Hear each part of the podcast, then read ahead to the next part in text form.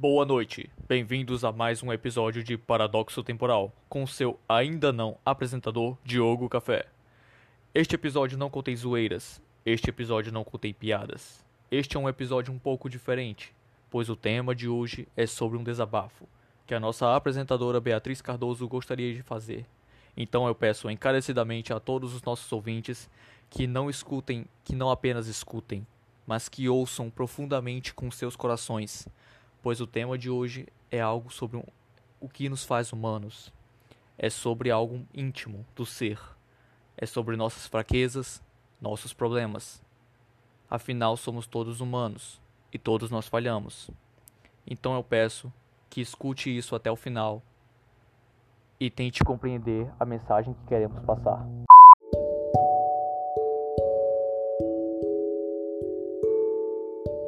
quiser, bota lá teu um título bacana.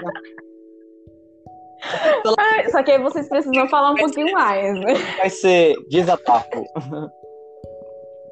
Não é, cara. É, tipo isso. Ah. Não, mas, mas vocês velho. Vocês, vocês Cara, o problema é relações sociais com, com, as outras pessoas. E que um lado se esforça para não machucar o outro, custe o que custar, e o outro tá pouco se fudendo, é complicado. Quando um dos lados sempre tenta e o outro espera a mínima falha para poder descontar tudo que sente na outra é. pessoa. Tipo, tem tanta relação que você pode parar para analisar e colocar numa listagem que nunca que vai existir uma amizade 100% perfeita. Porque sempre um Sim. vai vai meio que não absorver, sugar mais do outro, entende? Sim.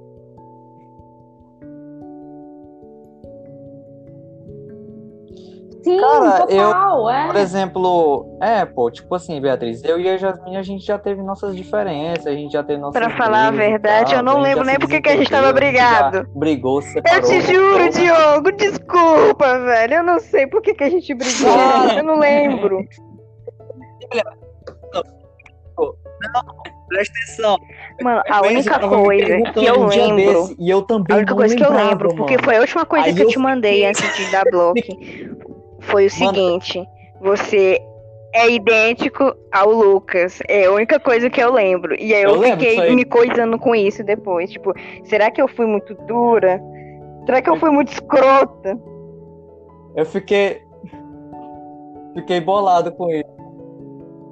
Cara, não, presta atenção. Eu lembrei, eu depois de muito martelar na minha cabeça, me perguntando o que, que tinha acontecido, eu lembrei. Cara, naquela época eu não conseguia conversar com vocês porque eu tava sem internet. E quando eu consegui internet, eu queria conversar com vocês, mas vocês não tinham tempo de conversar comigo. Aí eu ficava naquela, tipo, ah, é... cara, eu quero conversar com vocês, mas vocês não querem conversar comigo. Aí eu ficava, tipo, naquela, pô, mas é assim, cada um tem seus problemas, suas dificuldades.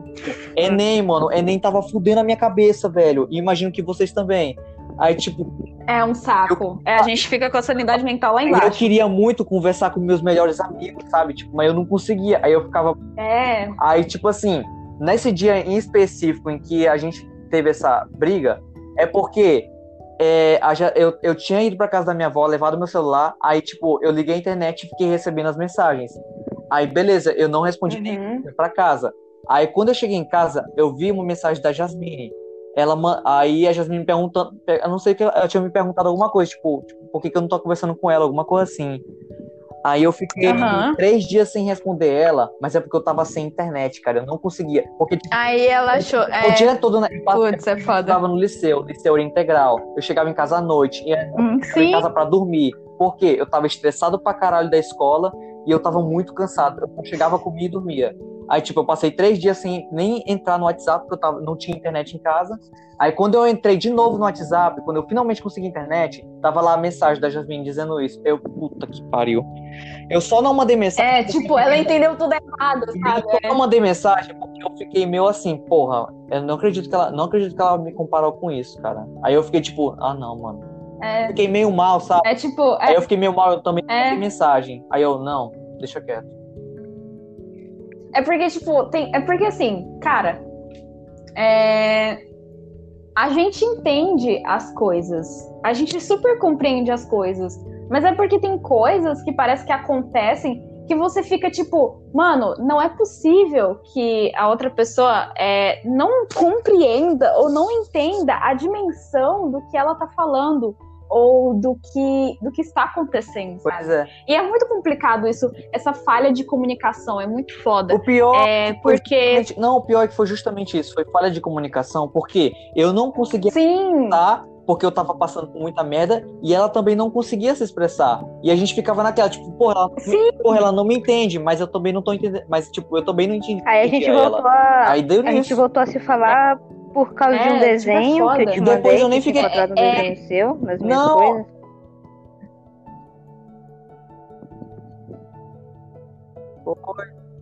E eu tinha voltado a falar com o Enzo antes disso. Eu Cara, também eu nem, não fi- eu nem guardo. tinha ficado com raiva, mano. Eu não guardo rancor de ninguém, velho. Eu não fiquei com raiva. é, eu eu só não. não. mandei só não mandei mensagem Também não guardo. eu fiquei com vergonha. Eu fiquei com vergonha, porque, tipo, pô, eu não conversei com ela. Ah, mano, fiquei Talvez mal ela fique bolada comigo. dias, até Aí eu fiquei chorei. com vergonha de mandar O mensagem Vitor é a depois. pessoa que mais sabe o que é o sim.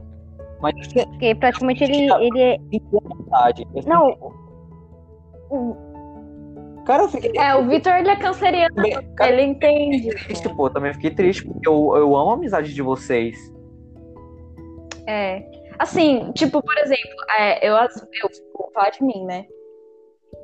Eu, às vezes Exclui, eu não entendo exclui. muito bem o que acontece comigo, que eu me sinto exclui, excluída de tudo, sabe? É...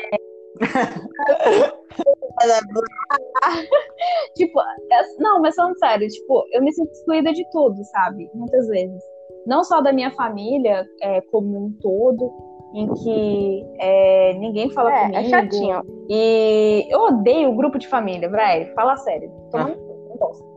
E é muito chato. é- porque, tipo, é, é Se tio fosse eu, eu ficava dando no corda. outro e eu fico só, tipo assim, mano, eu É. tô falar, mas pelo fato de eu ser a mais É tipo, e, e pelo fato de eu A mais nova, vulgo pelo fato 20 de eu ser a mais nova, parece que, tipo, ninguém dá moral, sabe?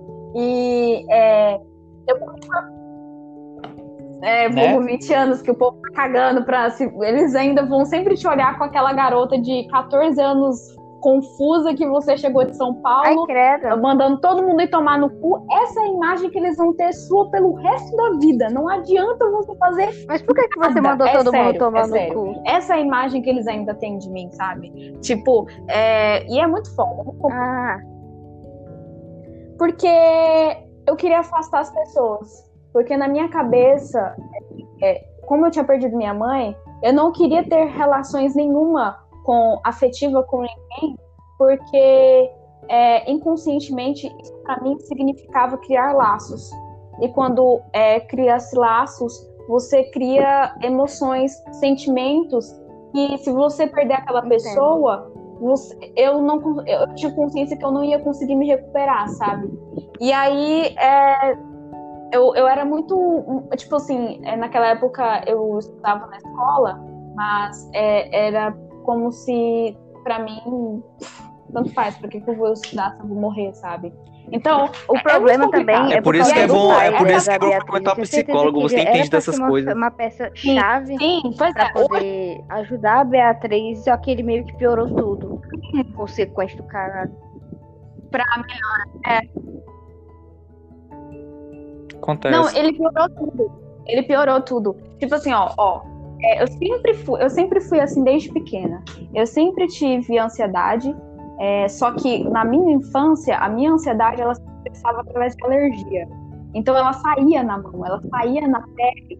E quando eu estava em semana de prova, além de eu ficar doente no último dia da semana de prova, eu ficava não só estressada, como também a minha alergia atacava pra caralho.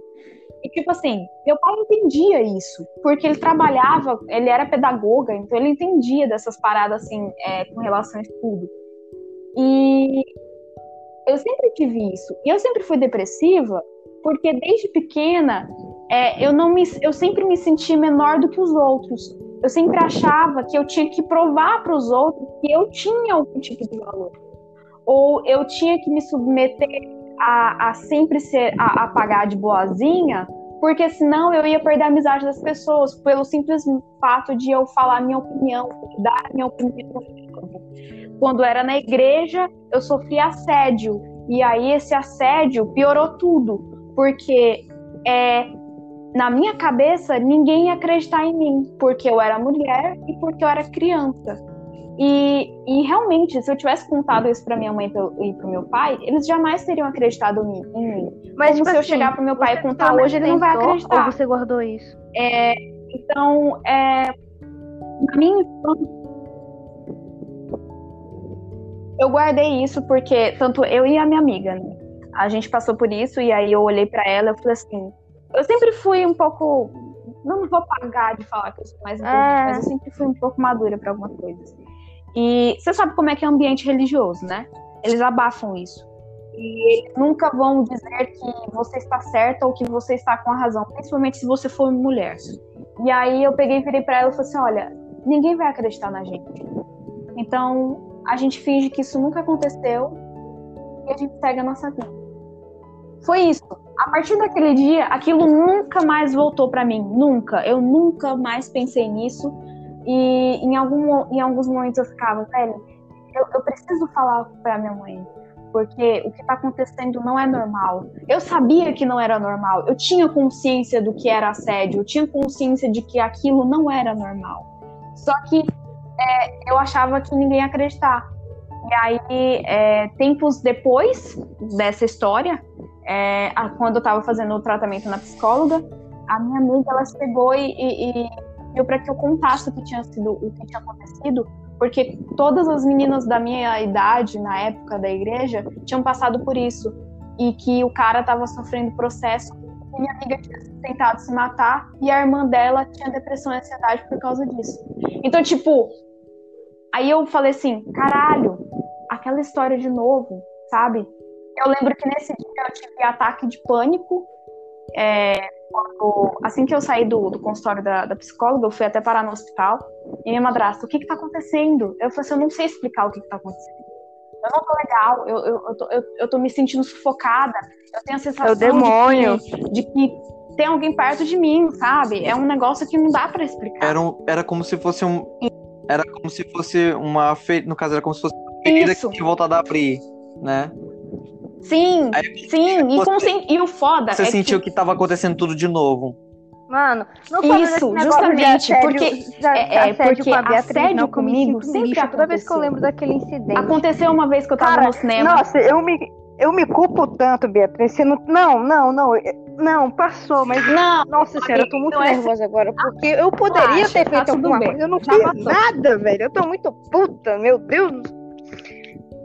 Ah! Ué, mano, no dia que eu cheguei. Amiga, mas é porque tu não. Eu vou nem é conseguir assim, te abraçar. Eu vou contar, não, não é sério, eu te juro. Eu, eu quero, meu Deus do céu.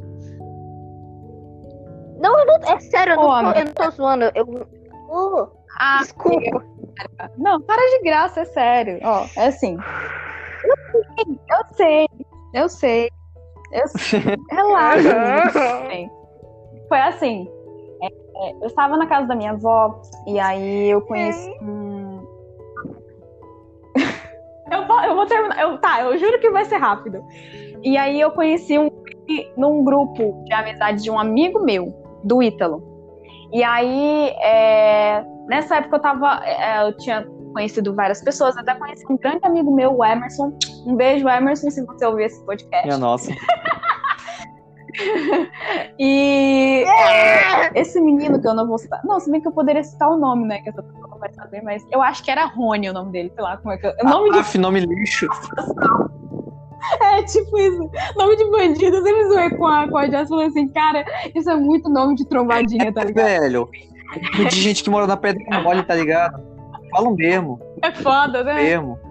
E aí. E aí, é, eu tava trocando ideia com ele e tal, e eu peguei e falei assim. E a gente não tinha, nunca tinha se visto é, fisicamente, né? Pessoalmente, no caso. E eu peguei e falei assim, velho, vai lá na casa da minha avó. É, eu vou estar esse fim de semana lá e tal. Você aparece, a gente troca uma ideia e beleza. Até aí tudo bem. E aí ele apareceu na casa da minha avó, eu apresentei ele para minha avó, para minha tia e tal. E, e aí a gente ficou lá no fundo da casa, a gente ficou conversando. A gente passou um bom tempo conversando e tal, brincando e tal. Tá aí tudo bem. E aí teve um momento que eu, a minha, minha tia e minha avó foram fazer culto e eu não, nunca gostei de religião, nunca gostei de praticar nenhuma. E, E aí eu peguei e até aí a Jazz, eu falei assim, Jazz, vai lá em casa, cara, eu tô com saudade, eu preciso te ver e tal, né? E aí a Jazz apareceu. E aí ele tava comigo. E aí ele tava fazendo coisas que eu estava me sentindo desconfortável. Tipo, ele toda hora ficava me abraçando e tal. E eu, assim, eu gosto de abraçar as pessoas, mas não tem futuro. E nem toda hora, tá, galera? Mas enfim. Não, bora não, e aí, velho. eu peguei e falei assim, Jazz, é, fulano, é, bora lá pro meu quarto, porque a minha tia e minha avó vão. Calma, deixa eu terminar, chata. É, e aí eu falei. Ai, amigo, Mano, peraí, para Nessa isso, hora o cara velho, já tava, para. nessa hora o Não cara é já tava lembrando lembrar, daquele filme não é. pornô que ele tinha visto Não na é. noite passada.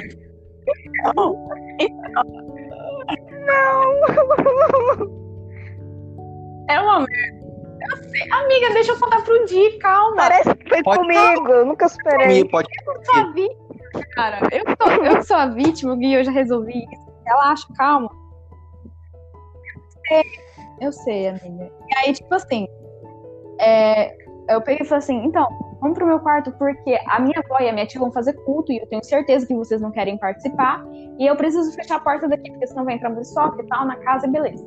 Tudo bem, daí tudo bem. Aí a gente entrou no quarto, e a gente ficou na minha cama, né, conversando e tal. E aí teve um momento que eu tava deitada na minha cama, porque era a minha cama.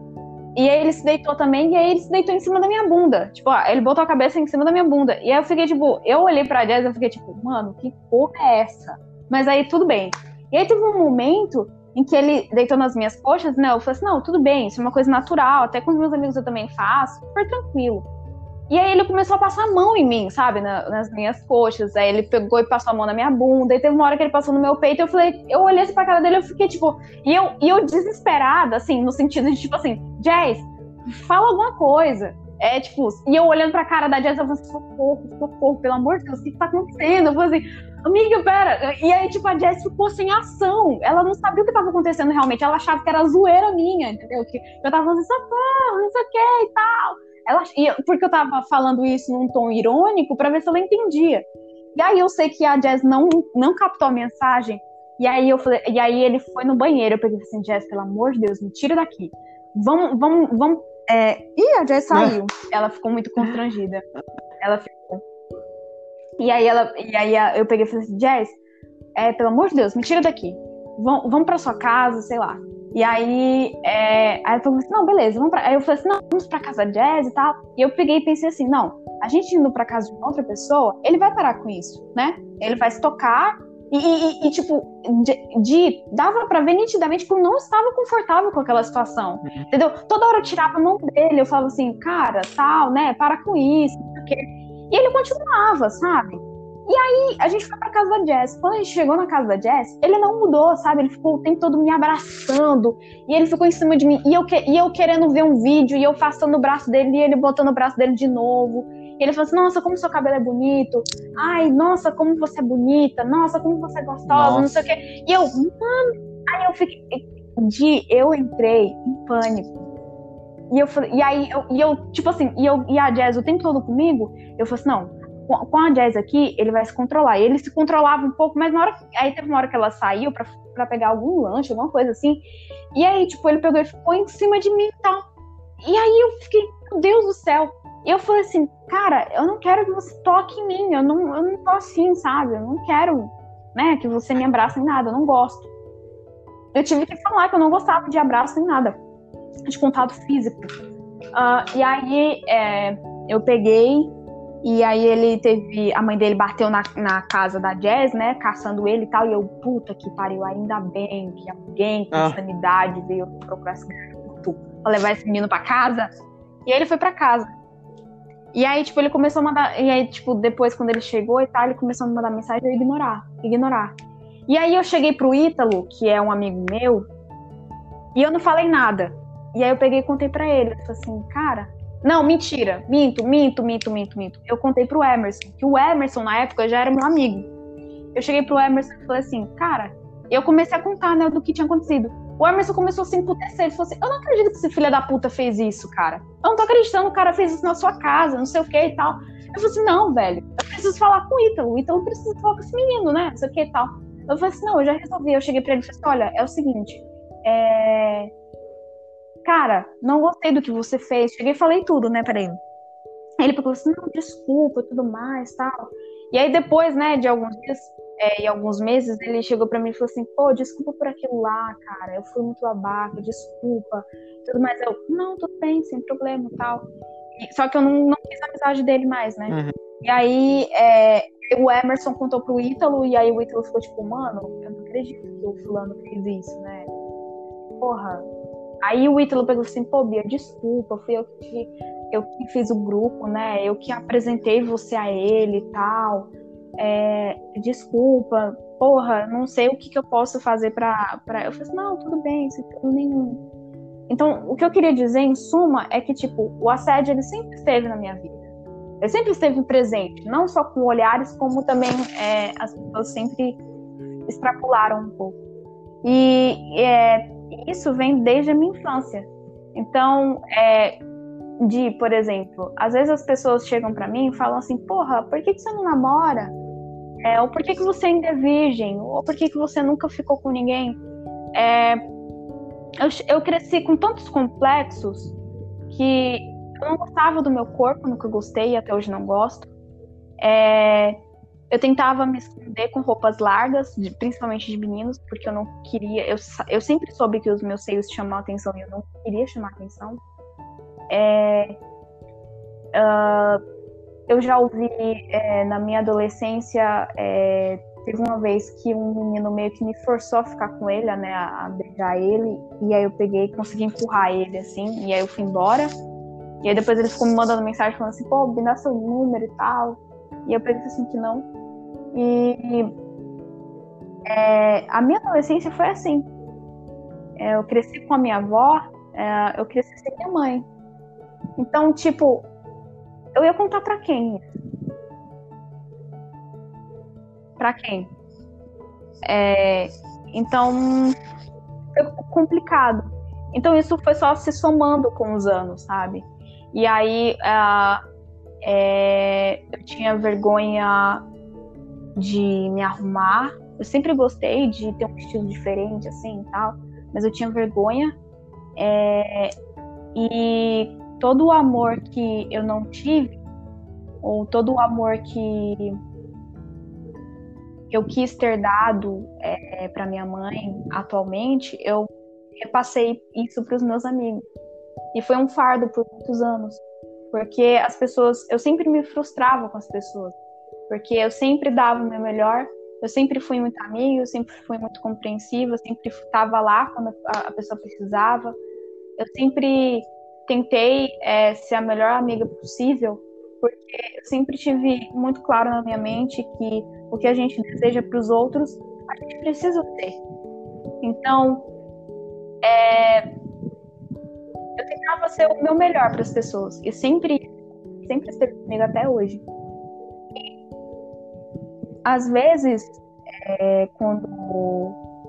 Eu sempre tive muito tabu, por exemplo, de conversar sobre sexo. É, e, e, e, e, tipo assim, por exemplo, eu não sei falar sacanagem. Eu não sei. Eu nunca aprendi. Eu sei que isso é meio que um erro, né?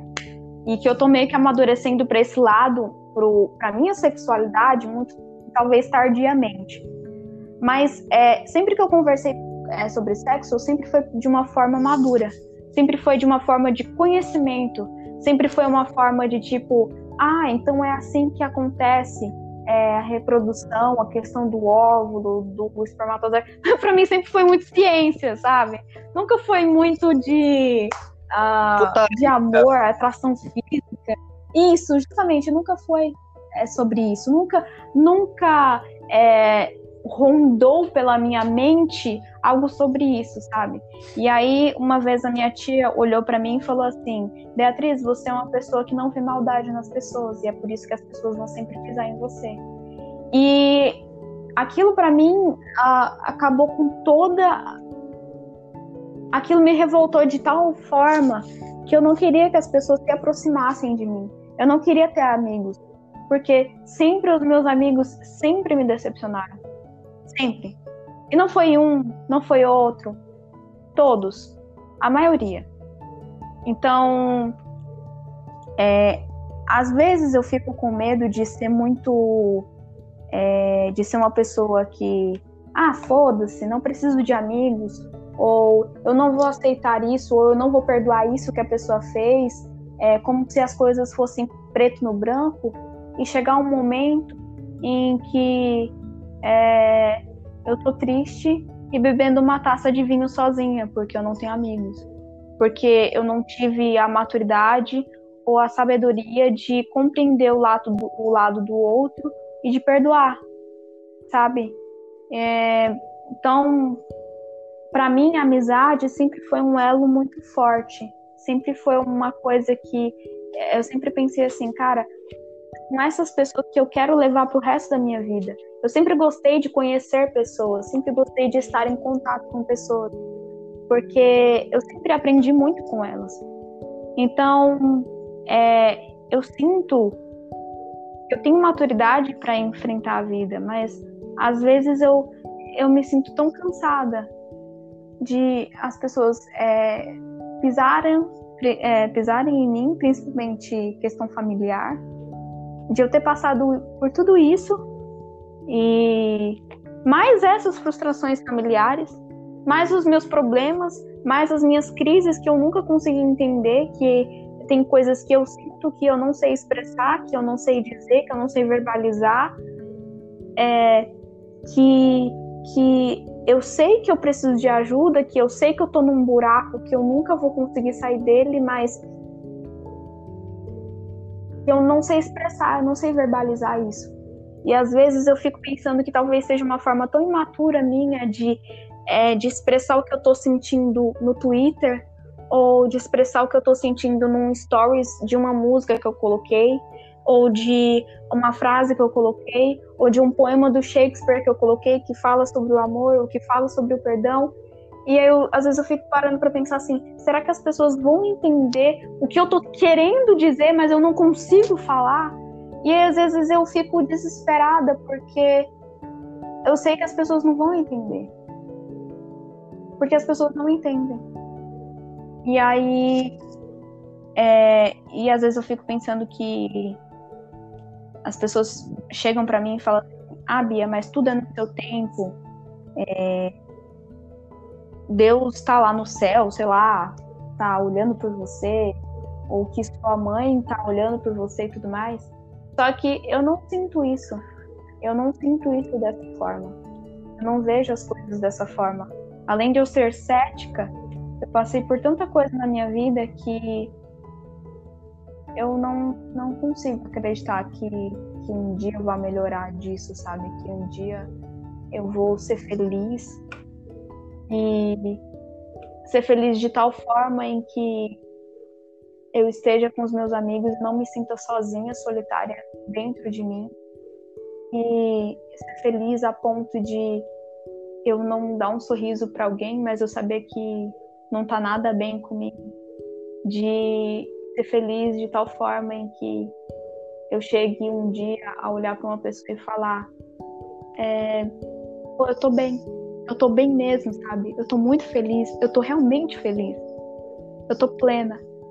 Eu tô satisfeita com o que eu sou, eu tô satisfeita com o que eu busquei na minha vida, eu tô satisfeita com, com as escolhas que eu fiz. E aí, às vezes, eu fico pensando que ninguém é obrigado a me entender, porque eu tenho consciência disso. Mas às vezes me dói o fato de eu tentar expressar o que eu sinto e as pessoas não entenderem, ou o fato de às vezes eu ser tão repetitiva com o meu pensamento e, e as pessoas se afastarem de mim, porque tem isso, sabe? Quando você se abre demais para as pessoas, as pessoas se afastam de você.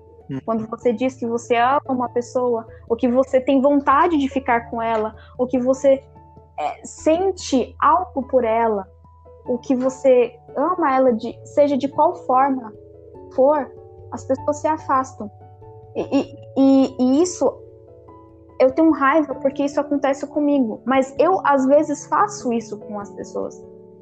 Por exemplo, as se um menino chegar para mim e falar assim, olha, eu gosto de você ou eu tô afim de você, eu, eu simplesmente vou, vou fingir que tá tudo bem, mas eu vou me, me fechar de tal forma que aquela pessoa não consegue me acessar. E eu não sei o porquê que eu faço isso. Eu não sei porquê que eu me fecho num, num, numa concha em que por fora eu tô de boa, eu falo, não, beleza, tá tudo bem tal.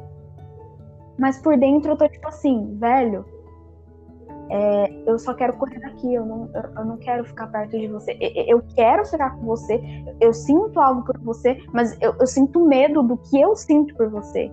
Porque eu tava até conversando com uma amiga minha, ela pegou e falou assim: é, Bia, é, você tem medo de amar? Eu falei assim: não, eu não tenho medo de amar, eu não tenho medo do amor. Eu tenho medo de estar num relacionamento em que eu ame uma pessoa tão intensamente e tão profundamente que é, um dia essa pessoa vai me dar um tapa na cara e eu vou achar normal. Porque não é normal.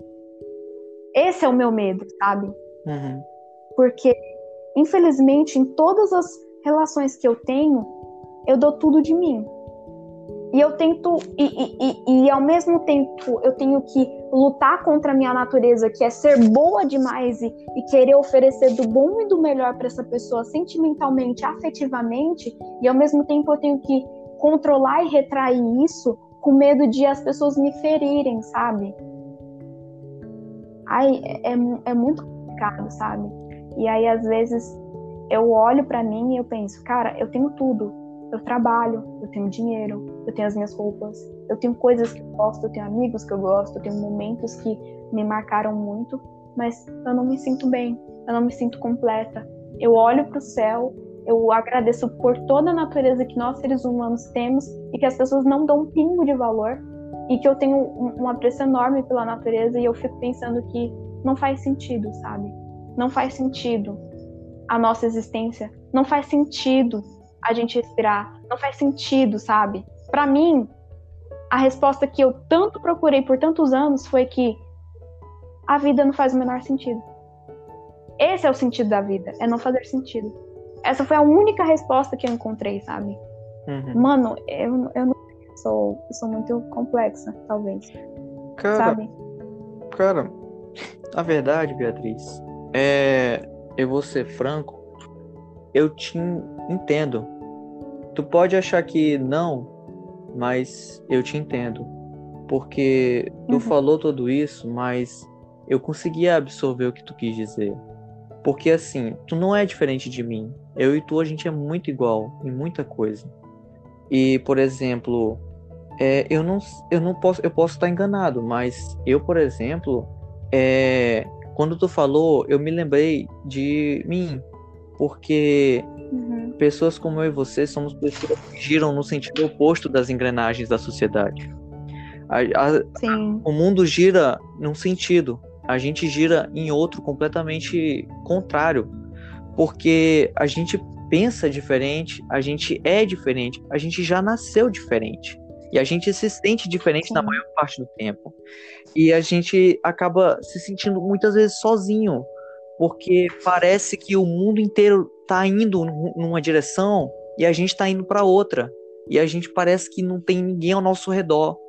Parece que o mundo é. é. uma coisa e a gente é um ser de outro planeta, porque parece que a gente não se encaixa nesse mundo.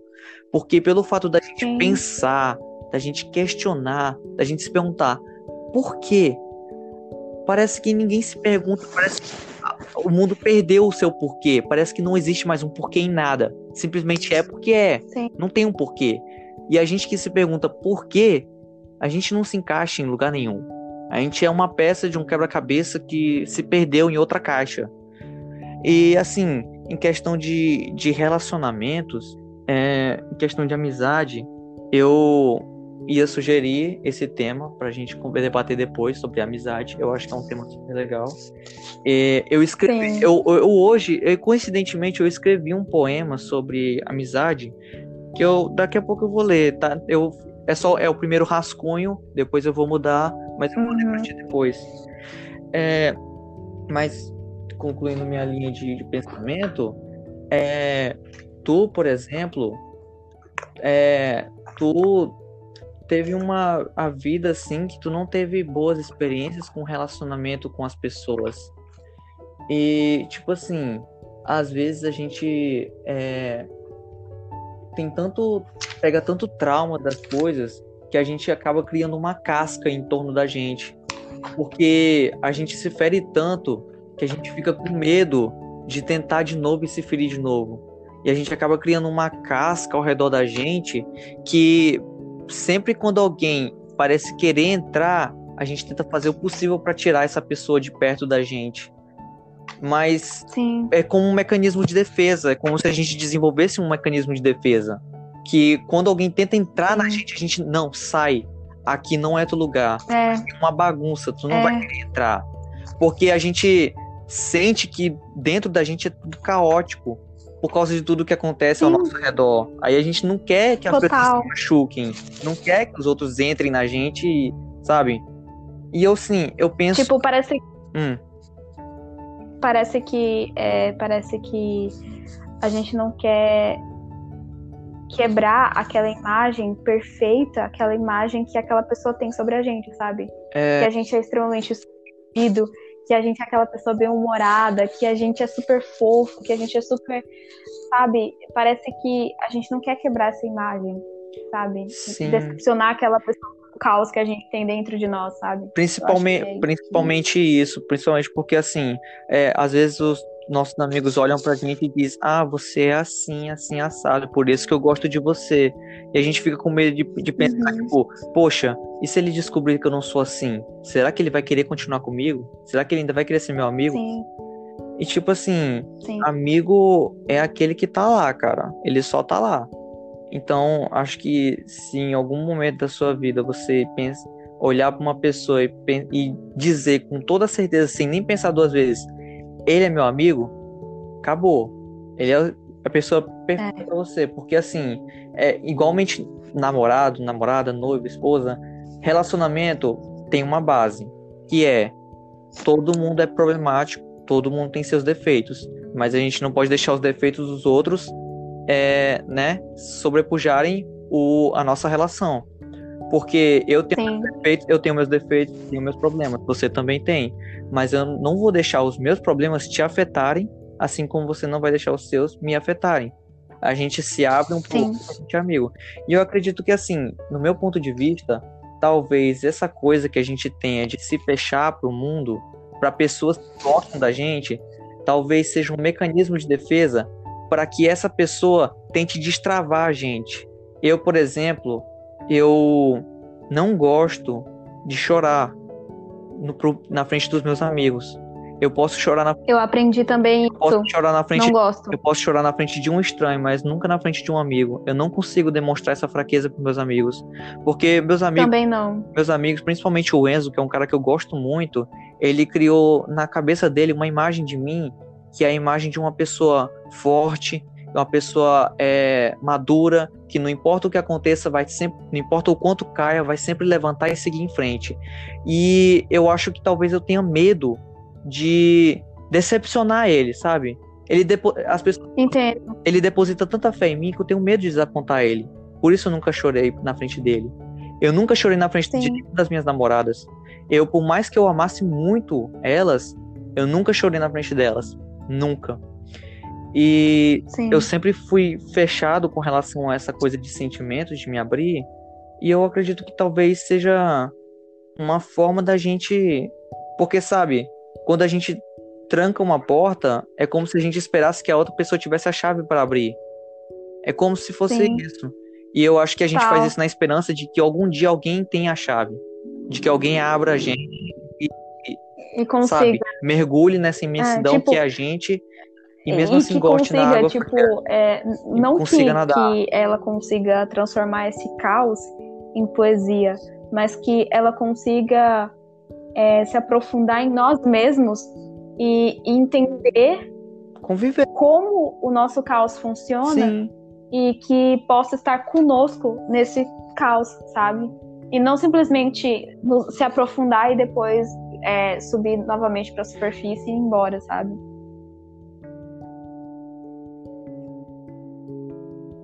Exatamente. É que nem, na verdade, é que nem como se fosse o mar. Porque o mar, as ondas dele são agitadas. Algumas vezes estão calmas, outras vezes estão muito fortes, agitadas. E tipo assim, é, quando você vai para uma praia, Sim. você não pode controlar aquelas águas daquele oceano. Você não pode dizer elas vão ficar calmas daqui para frente. Não, a gente não quer isso. A gente não quer que uma pessoa controle a nossa vida e que resolva todos os nossos problemas.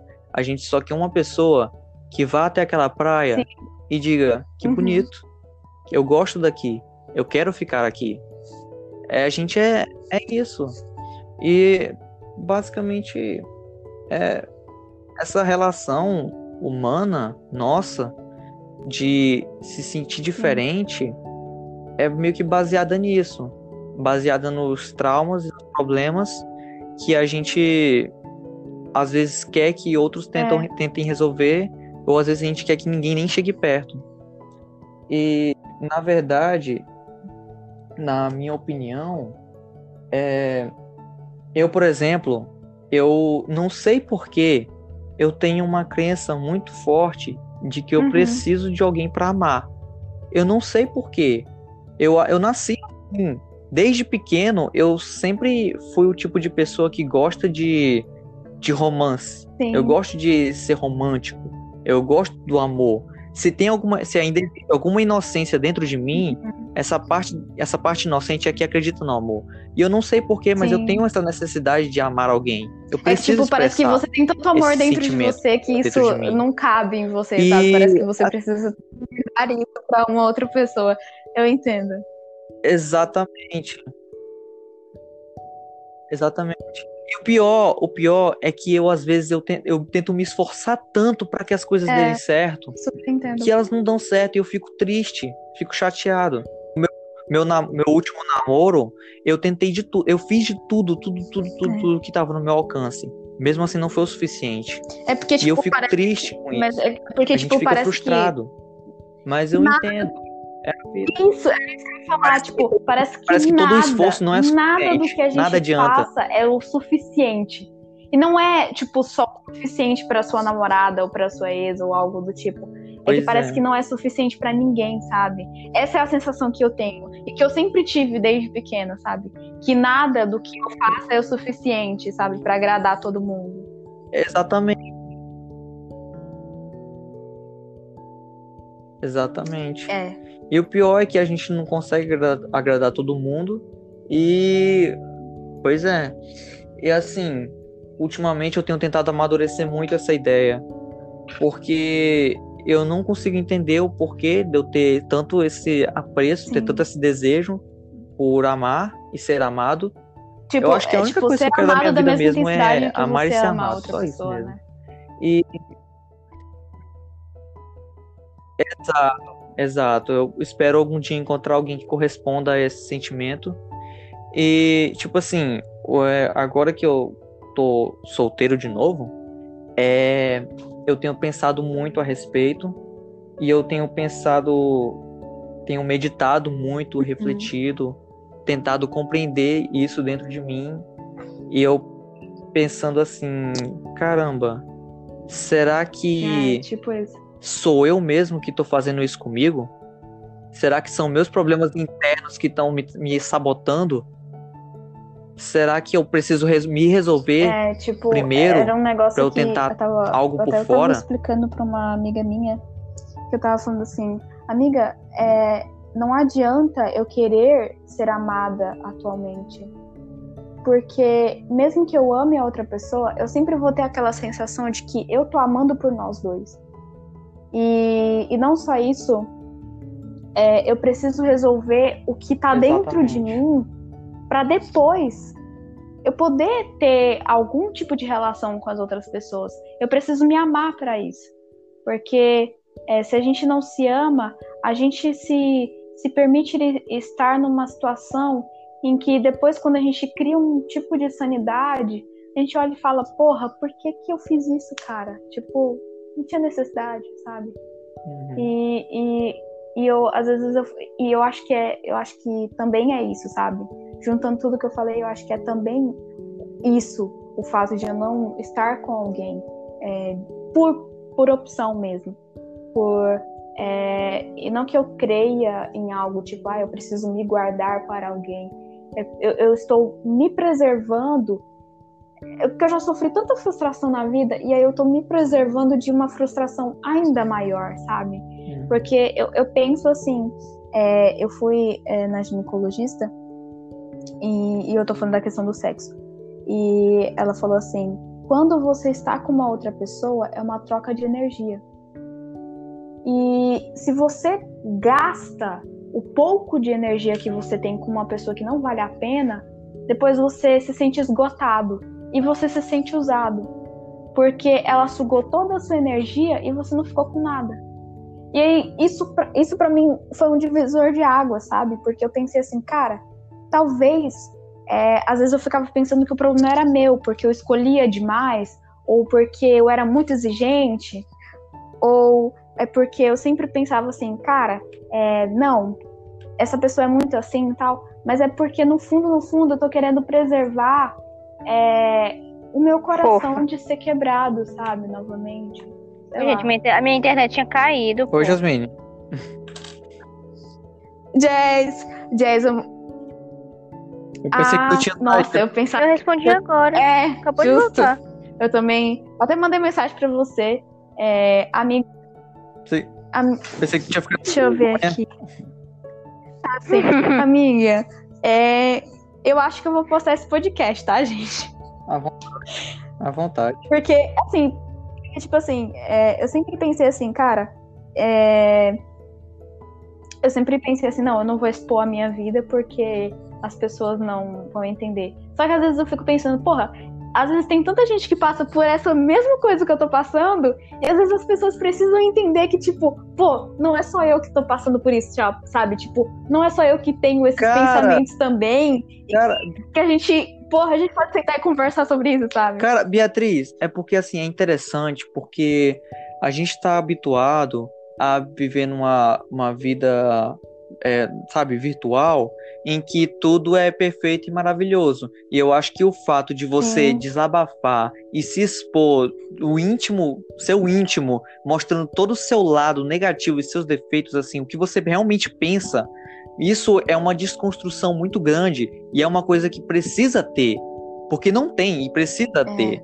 Porque as pessoas veem tudo perfeito na vida de todo mundo e elas tentam parecer perfeitas e às vezes não sabem como lidar com seus próprios problemas, porque para elas elas têm que ser perfeitas. E eu acho que talvez isso, tenha, isso, talvez tenha a ver com o que a gente estava falando antes, né, sobre eu e você, que é talvez a gente tenta, tente parecer, tente a gente tenta construir uma imagem ou então tenta manter uma imagem que os outros têm de nós e às vezes a gente acaba deixando nossos problemas assim guardados e ele e esse, né, e esse lance de guardar problemas dentro de si é o que destrói a gente por dentro. Então, por fora a gente é uma, é. a gente por fora é uma casca bonita, mas por dentro bicho. é só o bagaço. É que tipo é tipo, né, palmas. e tipo, às vezes eu também fico pensando aqui é... eu sempre eu sempre ouvi de pessoas, das outras pessoas, né, tipo, porra, Beatriz, você fala demais ou você é, se abre demais para as pessoas. É, no sentido. pensa demais. É, pensa, pensa pra caralho. Isso é verdade. Pensa demais. Às vezes os meus. É, crítica social. É, que, é que, tipo assim, às vezes. Às vezes eu tenho tantos pensamentos críticos, não só sobre mim, como também sobre a sociedade em que a gente vive, que às vezes não cabe dentro de mim, às vezes eu tenho que twittar, seu, sabe? Seu sentimento gente, no meu Twitter tem muitas coisas que eu escrevo, juro pra vocês, é uma coisa bem interessante. E... Ô, louco. Sim, total. É, olha, pra você ter noção, se vocês fuçarem, né, o meu Twitter, tem um, uma carta que eu escrevi para mim. Eu falei assim, não, eu vou escrever isso, é, isso aqui porque talvez alguns anos, quando eu fosse, sei lá, meu Twitter, tipo, por acaso, eu encontre isso que eu escrevi para mim. E, e, sabe, eu desejei tanto. Eu, eu li essa carta e eu desejei tantas coisas que, para mim, que algumas delas eu já consegui resolver, sabe? E outras nem tanto. Mas é, o fato de as pessoas sempre dizerem para mim que é, não devia me abrir e tudo mais, eu passei tudo isso para poemas. Então, eu sempre escrevi muito. Eu acho que o que me ajudou muito pra caramba nisso, nessa minha solidão, eu acho que foi a arte. E às vezes a arte que a gente faz, às vezes as pessoas não entendem. E eu acho que a minha arte também nunca foi muito compreendida, sabe? Ah, inclusive isso era uma coisa que eu ia falar, mas eu acabei esquecendo. Porque, tipo assim, tu falou, tu tinha, naquela hora tu tinha falado que tu tentava se expressar através de letras, de música, e tu achava que as pessoas não iam te compreender. E, tipo, de fato, é, é uma coisa que a gente que tem mais, assim, envolvido do lado da arte, é, tem uma coisa assim, cara porque assim, se tu para, para pra pensar por dois, sei lá, por dois minutos, o que faz um artista? É a habilidade de desenhar? Não é. É a habilidade de escrever? Não é. Não é. É a, sei lá, cara, é a habilidade técnica, pensar rápido, criar coisas, criar estruturas Mas você joga Minecraft. criatividade do caralho. Não é. Sim. Não é. Porque. Não é só. Tipo, cara, ah, pô, mas aí. aí tu tem que quebrar o argumento, porra. o que faz um artista é a tentativa. Vou tentar falar, mas eu não sei se eu vou conseguir. É a tentativa de expressar emoções que tentamos suprimir, mas que de alguma forma elas se acumularam tanto que elas precisam fugir de, de nós e elas precisam passar para é. outras pessoas. Porque é como uma válvula de pressão. Se você não abrir, ela explode. Então a, a gente usa Sim. da arte para expressar o que tem, tem que há no âmago de nosso ser. Agora eu falei bonito. Uh, Falou bonito. expressar o que a gente guarda dentro de si. E às vezes, como, principalmente para pessoas que são muito reservadas, pessoas que têm dificuldade de se expressar, elas acabam criando algo tão abstrato que é difícil de outras pessoas. E mesmo assim a gente tem a esperança de que outras pessoas entendam. E cara, e a questão de escrever, Sim. e é uma coisa que também tem me ajudado muito, porque desde 2017, quando eu entrei no ensino médio, eu tenho mantido comigo, eu tinha sempre comigo o meu diário, eu já mostrei para vocês, o meu diário verde com um cafezinho. Sim, sim. Que eu mesmo fiz, e, cara, ele tem sido o meu diário de, de bordo, assim, de vida, porque se eu tô com alguma situação que eu não consigo entender ou que eu preciso soltar dentro de mim, me expressar de algum modo, tá aqui no meu caderno. E eu fico pensando assim, talvez no futuro eu encontre isso de novo e eu veja com outros olhos. Ou sei lá. Sim, era isso que eu ia falar. Pois é. Ou então outra Sim. pessoa encontre e, sei lá, cara, faz o que quiser. Mas, tipo, o que está é. aqui, o que tá aqui, o que eu escrevi é basicamente tudo que eu nunca consegui dizer. Tanto em forma de poesia, tanto Sim. em forma de tradução de poesia, porque tudo que eu escrevo em poesia tem algum significado, tanto quanto Sim, também. Quanto um desenho aleatório, uma lembrança de algum momento, qualquer coisa, tá tudo aqui. Tá tudo aqui. Sim. E a gente usa desse meio para se expressar. É... E assim, é, por muito tempo, é, eu sempre cantei desde os meus quatro anos de idade. E isso sempre me ajudou bastante, assim. Só que por muito tempo a minha arte foi reprimida. É, eu não podia cantar alto, eu não podia tocar violão alto, é, eu não podia certo horário cantar é, porque estava incomodando alguém. E às vezes, é, às vezes as pessoas se enganam achando que a gente não procura ajuda, né? E eu sempre mostrava a, o que eu pensava, o que eu escrevia como poema é, para uma pessoa específica. E aí essa pessoa específica, ela não entendia o que eu estava escrevendo. E às vezes estava tão nítido e ela não entendia o que eu escrevi.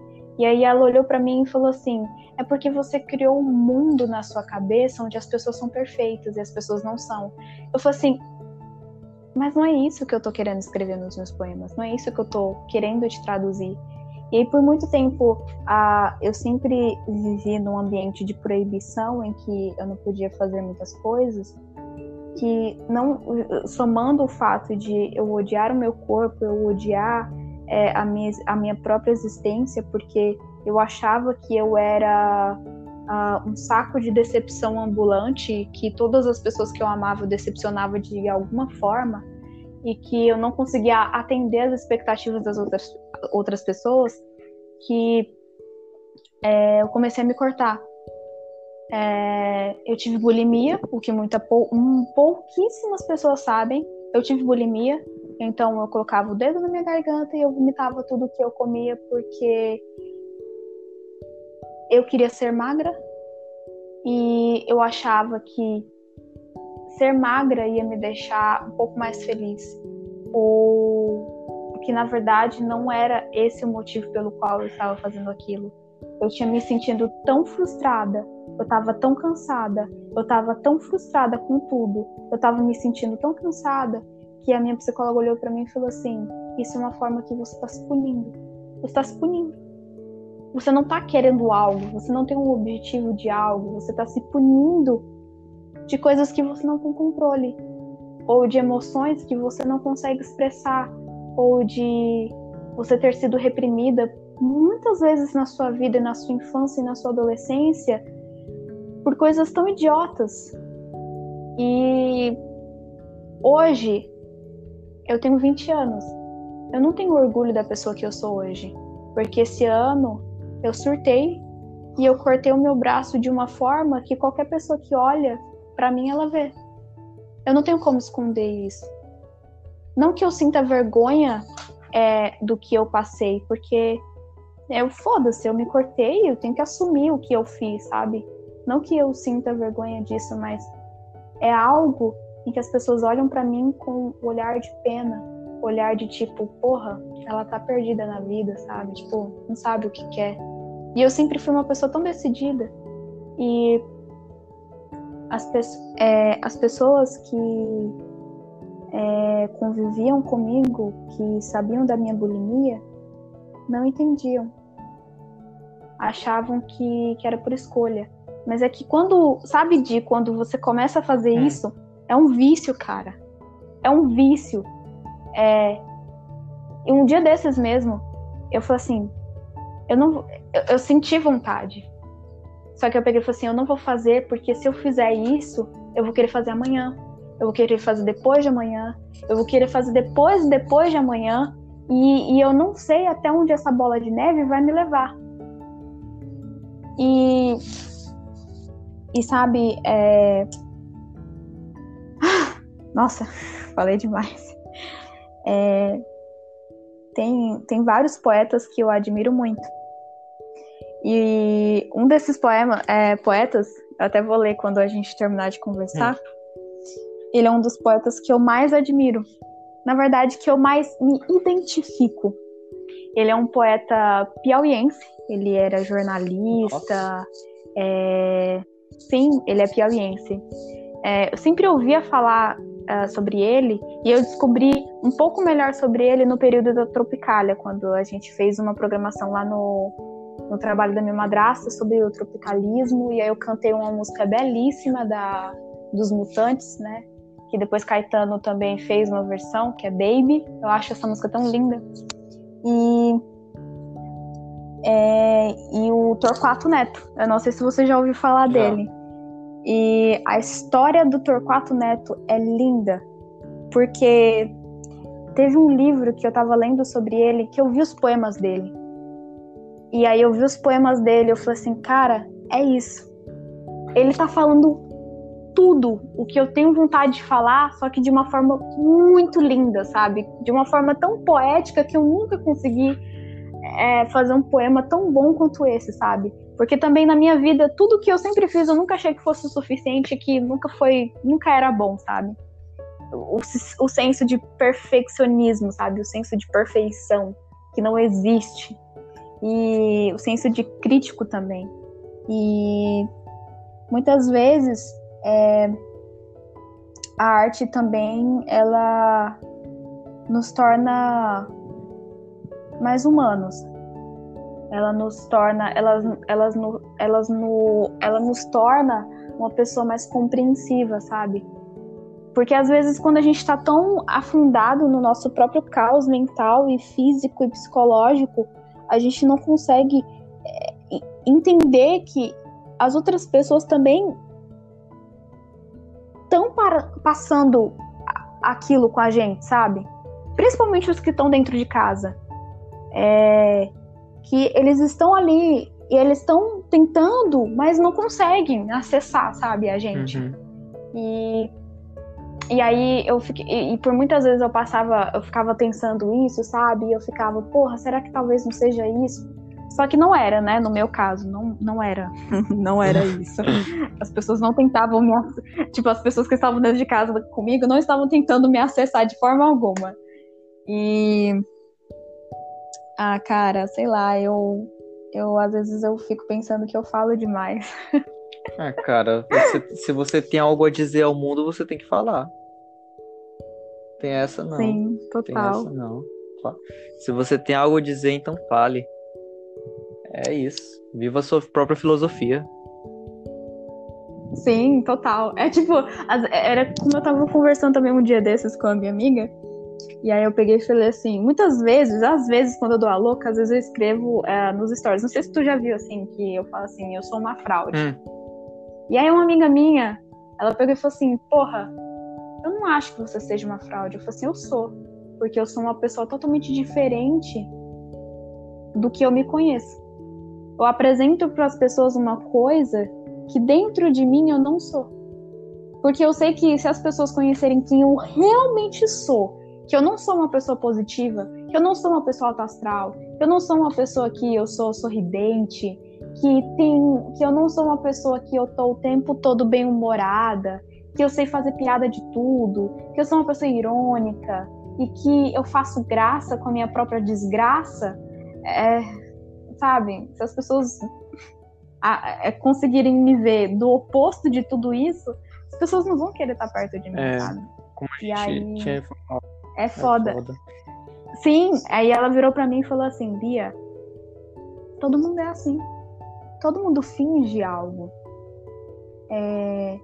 E você não deveria se culpar por isso, sabe? Pelo fato de você fingir algo que você não é. Porque a gente o tempo todo a gente finge. A gente.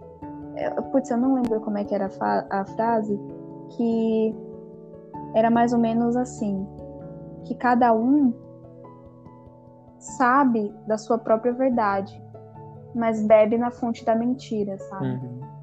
E isso para mim, cara, quando eu vi, eu vi, é, a frase era mais ou menos isso, é porque eu não lembro muito bem, mas eu achei que essa frase que eu fiz por Se não existia, a é sua agora é minha, foda-se. E, e aí, tipo, pra mim fez total sentido, sabe? Eu não sei, Di, eu acho que eu já tô devaneando demais. Ah, cara, às vezes a gente encontra sentido em coisas que não tem, mas é porque às vezes, sei lá, a gente viaja, pô. Ah, pô, assim. Sim, total. Assim, eu, eu me expresso melhor por metáforas, é a minha forma de me expressar. Tá, é, uhum. bom, eu acho que o que eu tenho a dizer só dá pra me expressar através disso. Porque, tipo assim, voltando ao exemplo da praia. Cara, se a gente tá num, na praia, é tudo bonito. Quando você chega na praia, é tudo maravilhoso, sabe? Tem areia, o sol, as ondas, o, os caras vendendo coco tal. Aí tem os tiozinhos do picolé que são super gente boa, alguns. Aí tem, enfim, tem tudo de bom na praia. Aí você vai e entra na, na água do mar. Tudo bem, você experimenta, às vezes ela tá meio quente, meio fria, mas é, no começo é tudo bom. Aí você vai entrando na água e vai mais fundo, e as ondas começam a ficar mais forte. E, cara, assim, às vezes, é, se você, se você mergulhar muito fundo naquela mesma praia bonita, você vai ver um oceano gigantesco de escuridão. Quanto mais fundo você penetra, mais escuridão você encontra e mais coisas estranhas você vai ver. Assim como no oceano são as pessoas. Então, todos os oceanos têm, os, têm o seu abismo. Todas as lindas praias têm um pouco da sua escuridão e sua força bruta. É, e todas as pessoas são assim.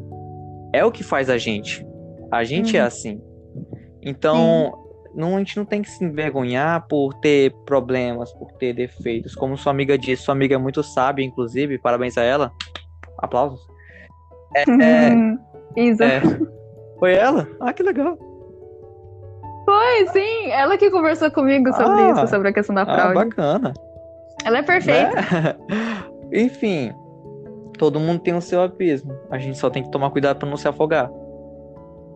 Inclusive, Sim. eu gosto muito de assistir as, os vídeos da Monja Coin. Não sei se você já viu.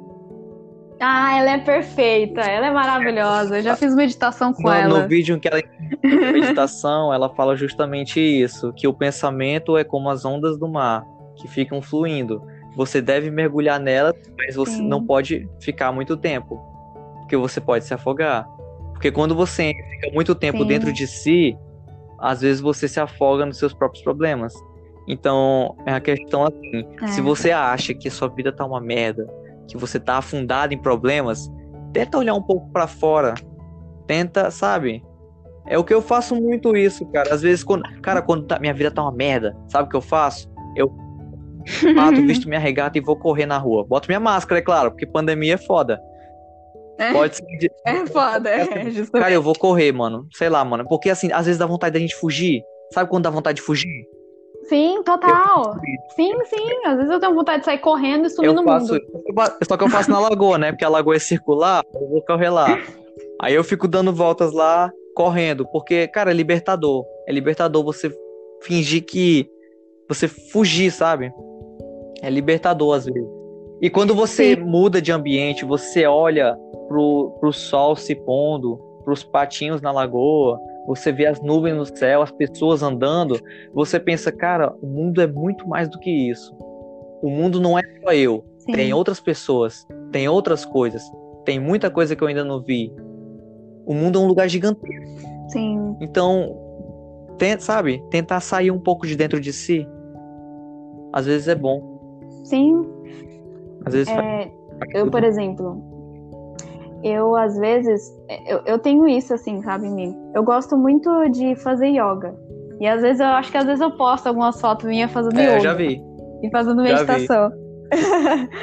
Super recomendo. É muito, muito bom. bom. E muito bom mesmo. E aí, tipo, às vezes quando eu tô fazendo. Às vezes eu não. Muitas vezes eu não gosto de fazer meditação porque eu choro.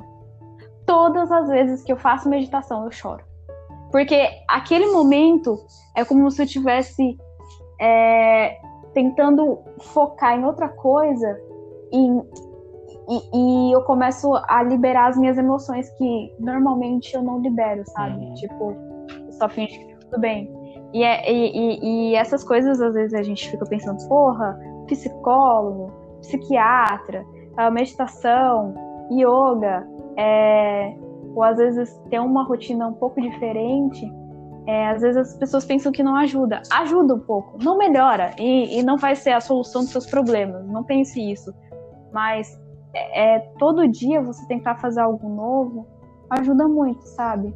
É, às vezes, por exemplo, às vezes eu chegava na escola e a minha vida tava um inferno dentro de, de mim e dentro de casa.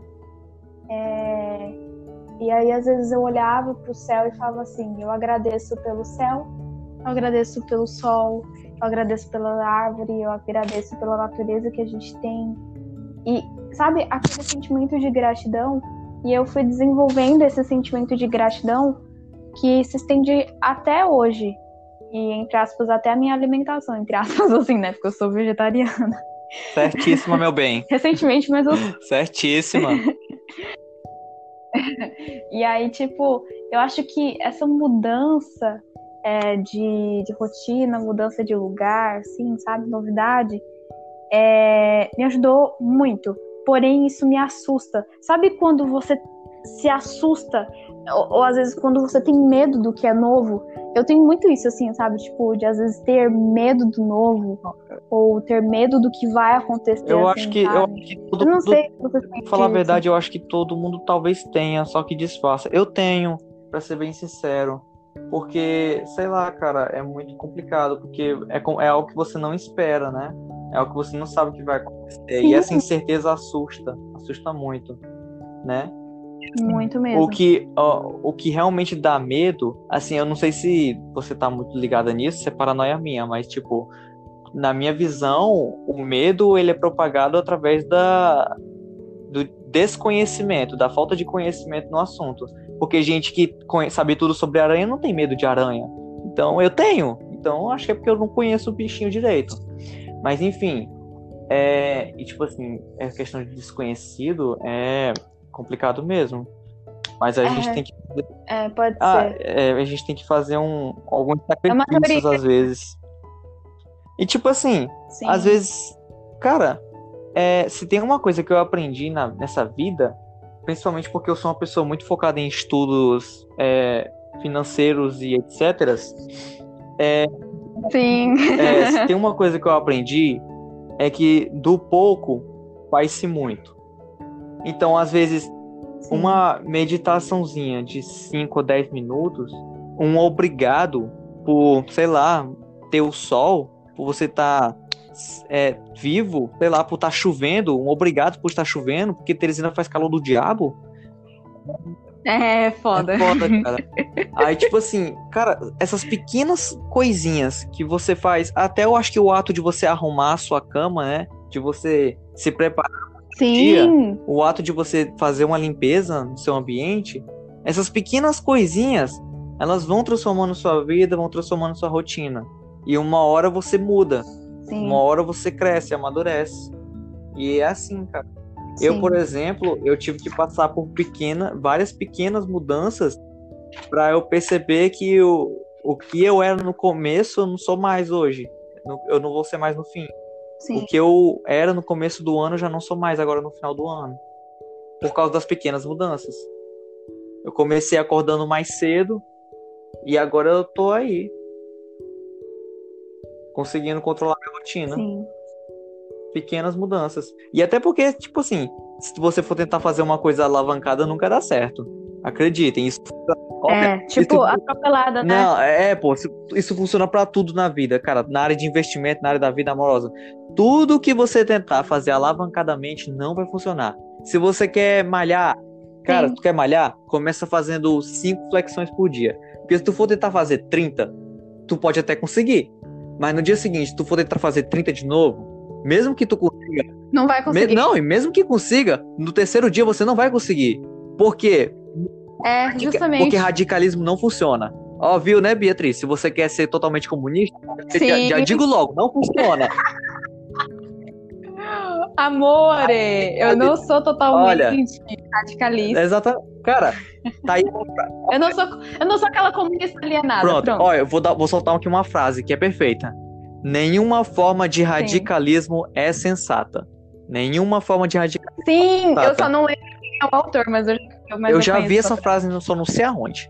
Nenhuma forma de radicalismo é sensata. É, eu também. Pois é, cara. E tipo assim, você tentar fazer uma coisa assim que você não tá habituado de uma vez, cara, a sua rotina vai mudar, mas você não vai aguentar e você vai desistir e vai desmotivar automático. Então, pequenas mudanças, Sim. cara. Pequenas mudanças. Só isso, pequenas mudanças. Sim.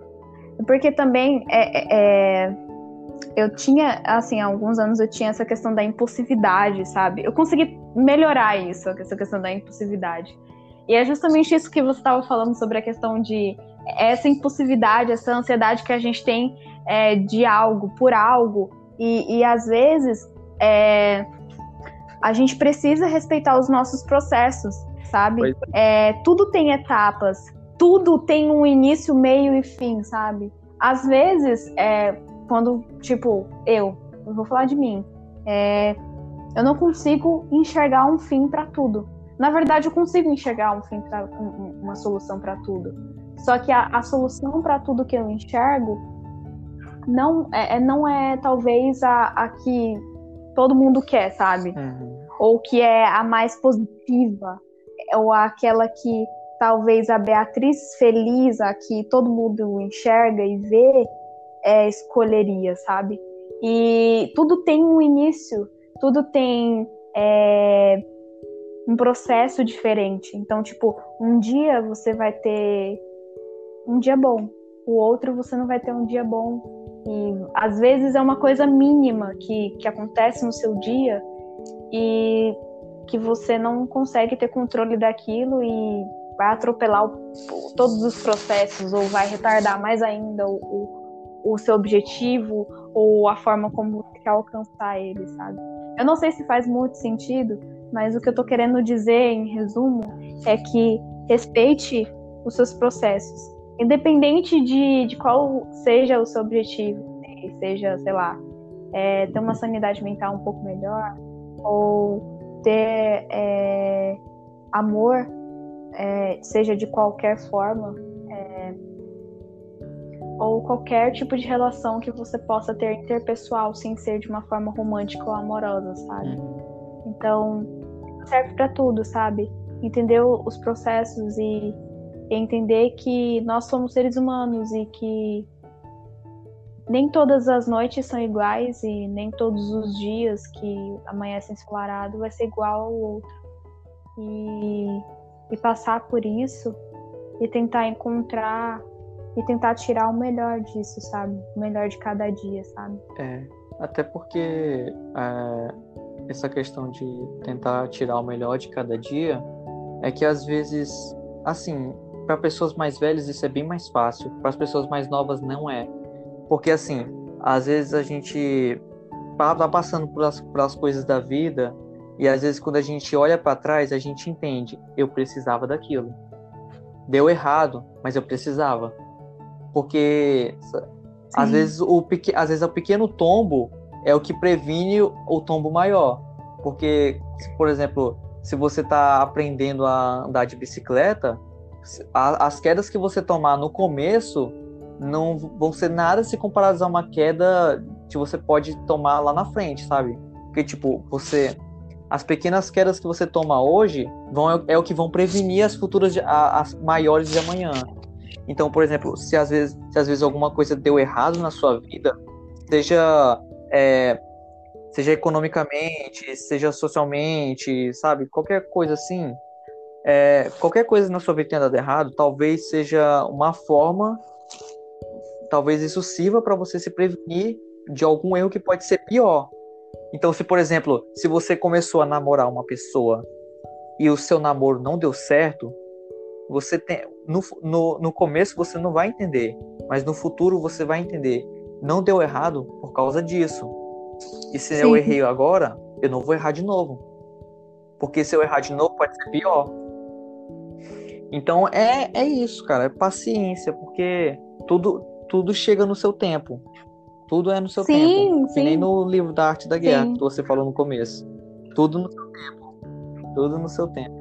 E é por e as coisas e tudo acontece por etapas. A gente tem essa pressa de querer chegar logo no final, sem querer aproveitar o caminho.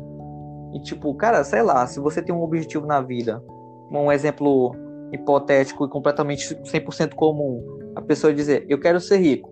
Tá, você começa primeiro se perguntando como Sim. É. e por quê. Começa, você começa pequeno. Começa juntando aqueles 5 centavos, aquele 50, 50, 50 centavos, aquele 1 real. Você junta 10 reais, aí no outro dia você tem 20. Aí você vai juntando dinheiro, você vai encontrando formas de ganhar. Aí você vai perder no meio do caminho, porque você sempre perde alguma coisa. Sim. Mas depois você ganha, você recupera. E é né, tudo na vida é assim, tudo na vida vai, vai ter os altos e baixos, mas os, os mas às vezes a gente e também tem outra, é que às vezes a gente Sim. precisa dar um passo para trás para dar dois para frente. Então, se tá tudo errado, talvez seja o mundo te dizendo para você parar um pouco e pensar. E às vezes por também, que tá dando errado? É, às vezes também quando a gente né? sempre ganha, é, a gente não aprende a perder. E eu, eu falo por experiência que quando a gente perde muito e quando a gente passa pela experiência da morte, da perda e da dor, a gente consegue compreender é, e agradecer por tudo que, no, que a gente tem, sabe? E, e, e eu não digo só em, em, pessoas, sabe? E também a gente compreende que é, tudo é, é passageiro, Tipo, talvez eu possa parecer hipócrita com relação a tudo que eu falei e com tudo que eu sinto, mas eu acho que assim, é, isso que a gente sente, isso que a gente é por dentro e na alma, nunca vai sair da gente, porque tá impregnado no que a gente é, impregnado na nossa alma, sabe? Mas é como eu tava falando, a gente tenta. A gente sabe da nossa verdade, mas a gente tenta beber na fonte da mentira, sabe? Para tentar se sentir um pouco melhor, ou tentar viver isso e continuar vivendo, sabe? Continuar superando o que a gente é. E eu acho que eu já vou finalizar. É... Quer falar alguma coisa de. A gente vai já ler os poemas, viu? É, vamos ler os poemas. Não, é. Eu só queria comentar que a gente ia gravar um episódio sobre um outro tema. Mas... era sobre Halloween, gente. Era sobre Halloween. Só que aí o Dio, o Dio é um fofo, é um maravilhoso. Ele chegou pra mim e falou assim: Bia, você tá bem? Você tá assim, sumida do grupo, não sei o quê. E aí eu falei assim, cara, não faz essas perguntas pra mim, que eu vou contar as coisas tudo. Ela contou. Eu contei. Ah, cara, mas é porque eu sou uma pessoa Agora eu vou falar de mim. é porque Sim. eu sou uma pessoa. Eu sou uma pessoa extremamente empática. Eu, eu que o meu sexto sentido é empatia. Porque a Bia, ela é, ela é analista, ela, ela sabe analisar bem as pessoas. Mas eu, eu consigo sentir as pessoas. E tipo assim, eu, como eu tenho um círculo restrito de amizades, como eu só faço amizade com algumas pessoas e meus contatos também são bem restritos, é, as amizades que eu tenho, elas são verdadeiras. E Sim. tudo que tá errado, tudo que tá de estranho com meus amigos, eu costumo saber, porque eu sinto a. É, não sei explicar, eu meio que sinto a energia das pessoas. É energia. É, minha mãe fala que é porque eu sou eu sou uma esponja. Ela fala que ela é espírita e ela fala que eu sou como uma esponja. Eu atraio as energias das pessoas para mim. E, cara, é isso, eu consigo captar a energia das pessoas. E a Beatriz, ela tava meio. Eu percebi que ela tava meio assim, distante, ela tava entrando pouco no WhatsApp e tal, falava pouco com a gente. Aí eu pensei, não, cara, tem que estar tá alguma coisa de errado, tá uma coisa estranha. Aí eu tava querendo conversar contigo faz tempo, eu ia até te fazer umas perguntas, mas não tinha nada a ver com o tema, então deixa pra lá. é porque... Entendi fazer umas perguntas sobre doação de sangue, mas deixa quieto. não tem nada a ver, mas é porque eu vi que tu é porque eu vi que tu é doadora, né? Inclusive é bom compartilhar Sim. isso para as pessoas. A atriz doa Sim. sangue, gente. Como é, ela. Eu, eu, tipo assim, por exemplo, é, nas minhas redes sociais, eu acho que assim quase todas, se você for ver, eu, eu costumo falar sobre isso, né? É, o mês de maio é o mês em que a gente. É o mês de maio? É? Ou é o mês de junho? Eu não me lembro muito bem, mas eu, cre... eu tenho quase certeza que é o mês de maio. Ou o mês de junho, não me lembro exatamente. Que é o mês em que a gente luta pela conscientização das pessoas com relação à anemia, né? Que é a falta de produção do sangue no organismo e sobre a questão do câncer, né, de leucemia, que a minha mãe teve. E eu desde nova, é, eu vi todo o processo dela, né? E aí eu ficava, não, mano, eu não tenho idade para doar sangue agora, mas quando eu atingir a minha idade, eu quero doar sangue. Então eu dou sangue desde os meus 18 anos. É, e eu sempre quis doar sangue porque é uma forma única sua é, de você conseguir salvar uma vida. E, e a gente não entra, eu, eu particularmente, eu, eu quero que você entenda que não é por uma questão de mérito ou por uma questão de boas obras, entre aspas, ou que isso vai te salvar de alguma forma, sabe? Em, em qualquer coisa que você creia. Mas é em questão de que você está salvando uma vida, sabe? E que as pessoas realmente precisam. É, eu, tava, eu, sempre, quando eu vou, eu converso com as enfermeiras que trabalham no EMOP, né? Porque eu dou lá. E todos os, hospi é, os hospitais, eles buscam é, os sangues no EMOP. E aí eu tava perguntando e eu peguei e falei assim, tia, é muito importante a gente doar, né? Porque o fluxo de pessoas que vêm doar sangue não é, uh, não comporta, não é o suficiente para as pessoas que realmente precisam. E aí ela falou assim, você tá certa. Aqui, quando vai doar, é, são é, cento e poucas pessoas que doam por dia, ou às vezes é menos do que isso. E eu fiquei assustada, porque Teresina é onde a gente mora, tá? A gente mora no Piauí, em Teresina, é, o índice de, é, de acidentes de moto é muito alto, sabe? É, então, eu sempre, eu fico muito feliz, assim, por, por ter pegado essa campanha para mim, sabe? Porque ela é de extrema importância para mim. E de três em três meses é, eu dou sangue é, consecutivamente.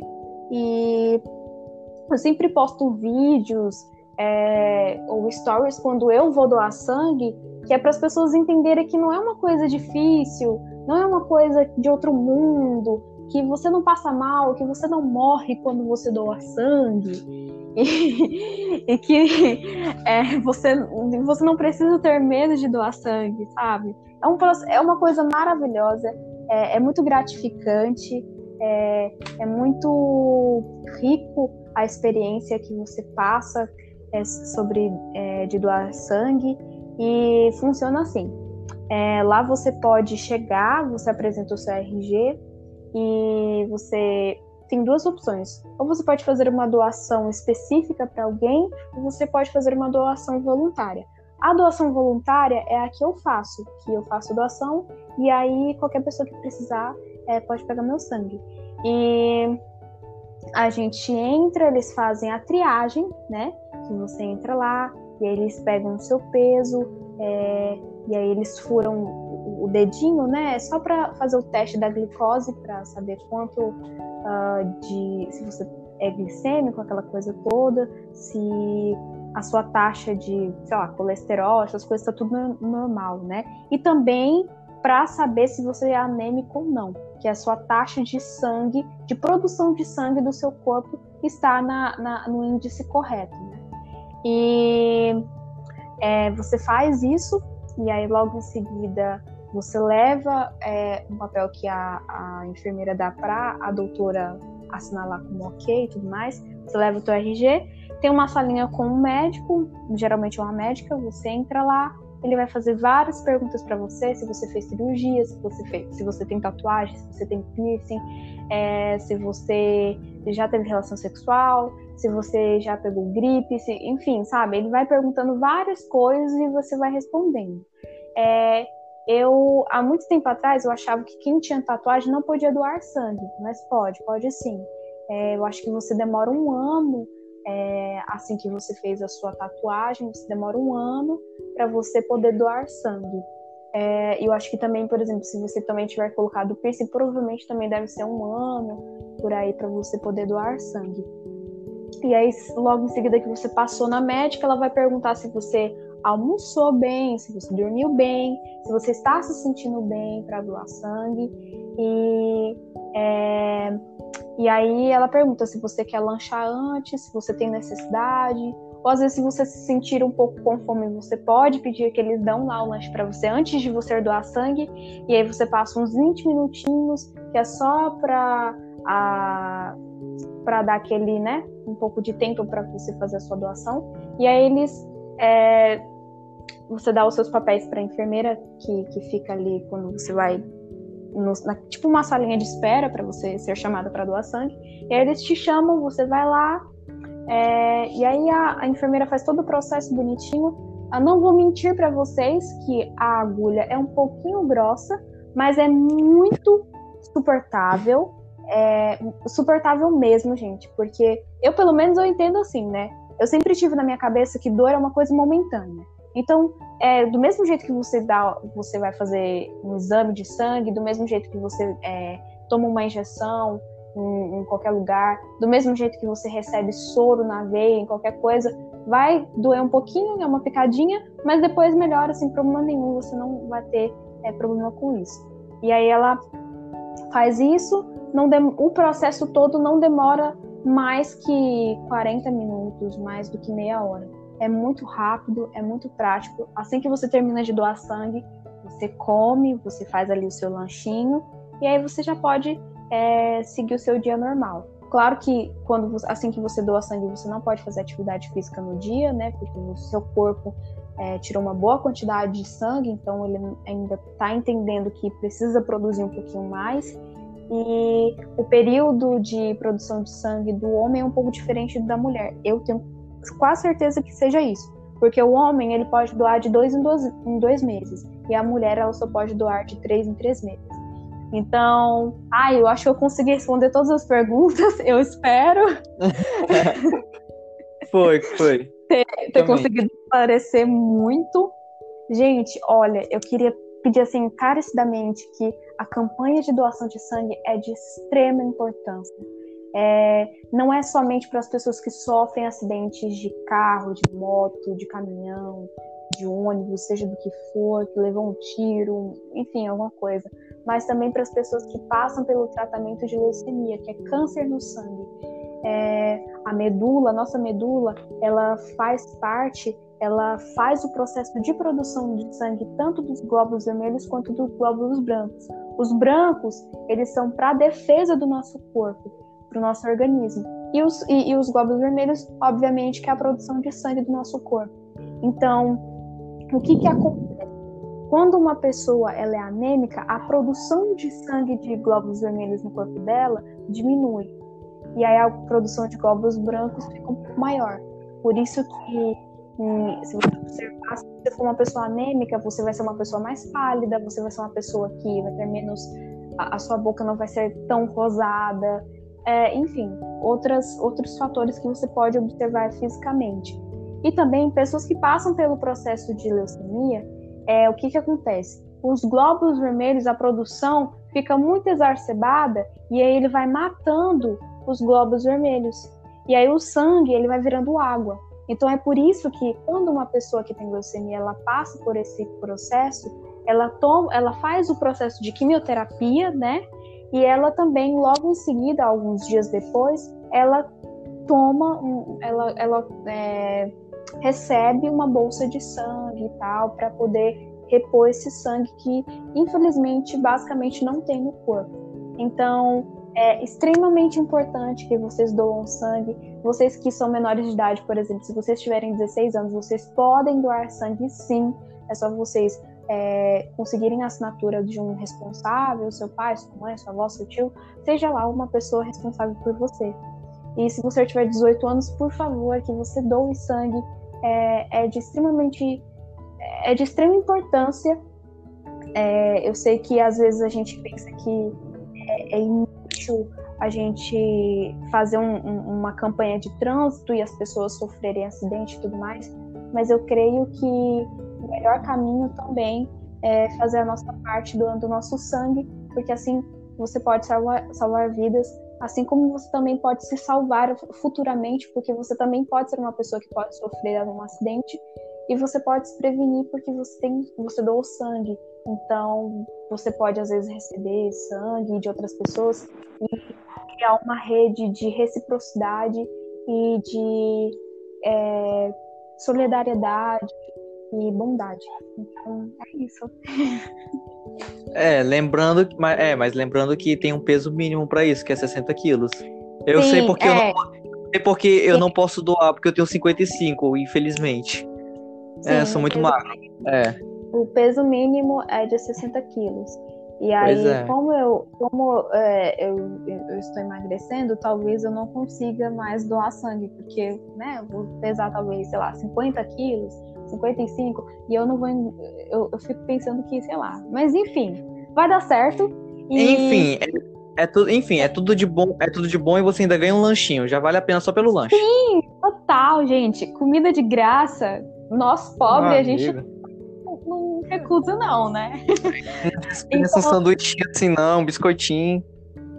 Sim, e olha, gente, é, com relação também, por exemplo, você ter dúvidas com relação à pandemia, é, eu doei sangue recentemente, então lá é tudo higienizado. Você entra, assim, você passa álcool e tudo mais.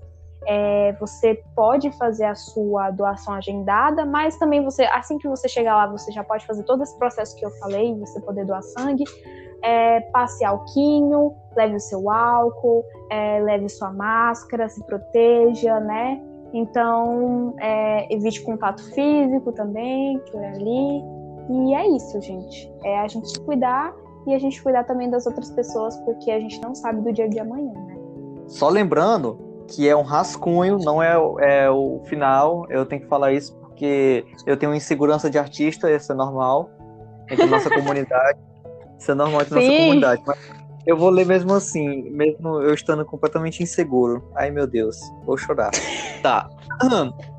Como eu falei antes, é um poema sobre amigo, cujo título é Amigo. Sim, eu sou criativo. amigo. Aquele que não precisa ser meu inimigo, para ferrar contigo. Aquele em quem confio e de quem não desvio. Amigo, que se importa comigo. Amigo, está sempre comigo no aperto do perigo. Aquele que te levanta do chão, aquele que estende, seja o braço ou a mão. Aquele que escuta com o coração, aquele que nunca te faz sentir solidão. Amigo, não seja meu inimigo, esteja sempre comigo e eu estarei sempre contigo não importa o perigo. Aí eu parei aqui, que a criatividade acabou. Mas era Nossa, isso. Nossa, ficou incrível, Di. Ficou lindo. Sério, ficou lindo. É, foi Agora lê o teu. Eu, na verdade, vou ler três, na verdade. Ô, é... louco! É, é porque assim, eu sou apaixonada por Shakespeare. Eu acho que quem me conhece sabe. Eu acho que são poucas as pessoas que sabem que eu gosto muito de poema.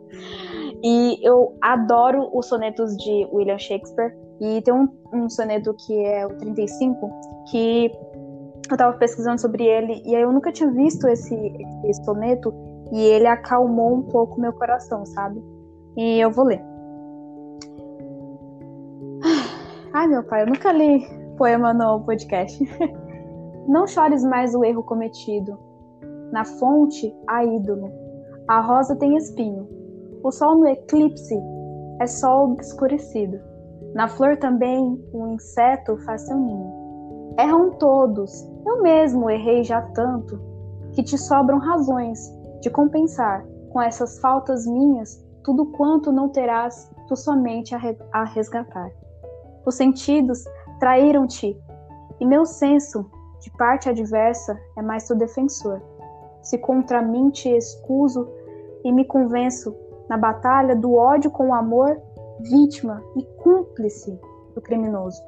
Dou-me ao ladrão amado e amoroso. William Shakespeare.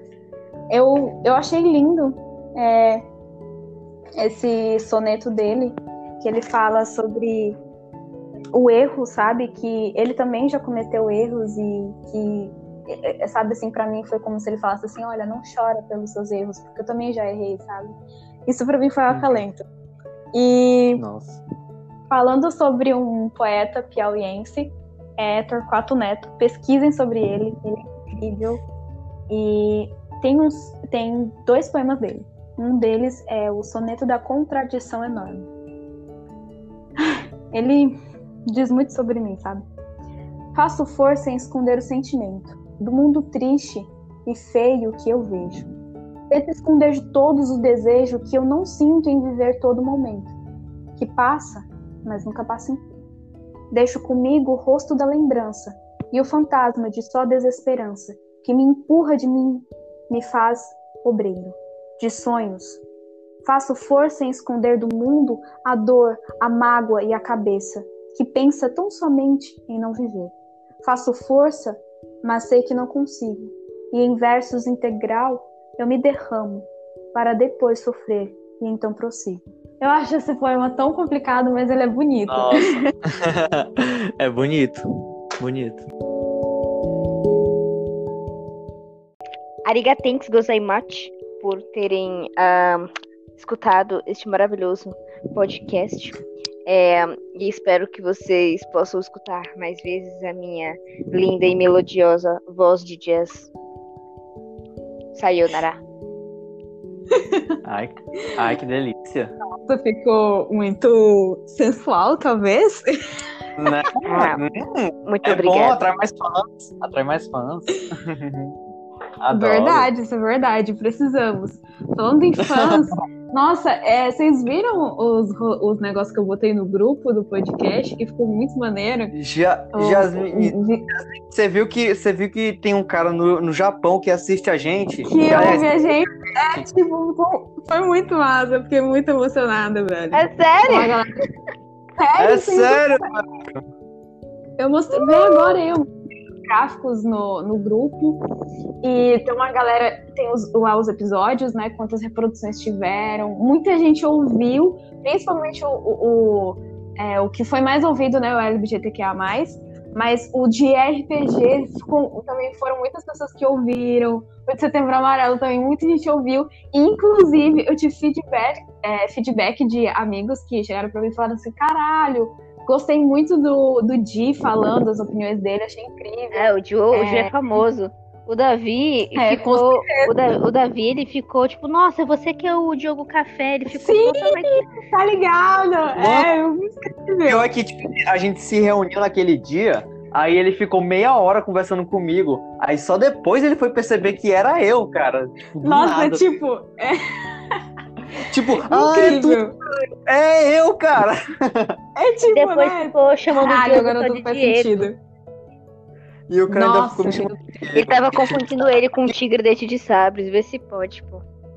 né, Ai, velho? Que sair na queda E de aí- braço depois. E aí eu tenho um amigo também que veio trazer é, o feedback dele, ele falou que, que a discussão sobre o Setembro Amarelo, ele falou assim que super concordava com muita coisa. Tem uma galera também que vem falar comigo, falar assim, cara, eu tô gostando muito, continua no podcast. E isso pra mim é muito legal é muito emocionante. E, poxa, gente, muito obrigada a vocês que escutam. E, sei lá, pode ser só amigos, conhecidos, vocês que nosso conteúdo, entre aspas, porque não, não é uma produção minha, só minha. Tem uma galera, uma gama de pessoas que participam comigo, que me ajudam, trazem temas, é, trazem ideias, é, me ajudam com roteiro, com, é, com pautas, e também ajudam na edição, é, também me ajudam com, sei lá, o podcast, que ainda vai mudar. E ainda quando o Victor encontrar um, um tempo, ele vai me ajudar nisso, né? Ele já sabe disso, mas o bichinho é ocupado. Inclusive, inclusive, vai estar ouvindo isso. Olá, Victor Gabriel Cavalcante Marçal. Você vai estar ouvindo este podcast maravilhoso e você vai lembrar do seu trato com a Beatriz, que você nem sabia que tinha feito. E ele ainda fez em rede nacional, meu amor, num podcast do, do, do RPG, foi, não é do RPG que eu falei. Exatamente. Gente, eu só tenho a agradecer a todos vocês, de Jazz, Victor, Enzo, é, Isadora, Isa, Dani e tantas outras pessoas que é, me ajudaram muito com essa questão do podcast.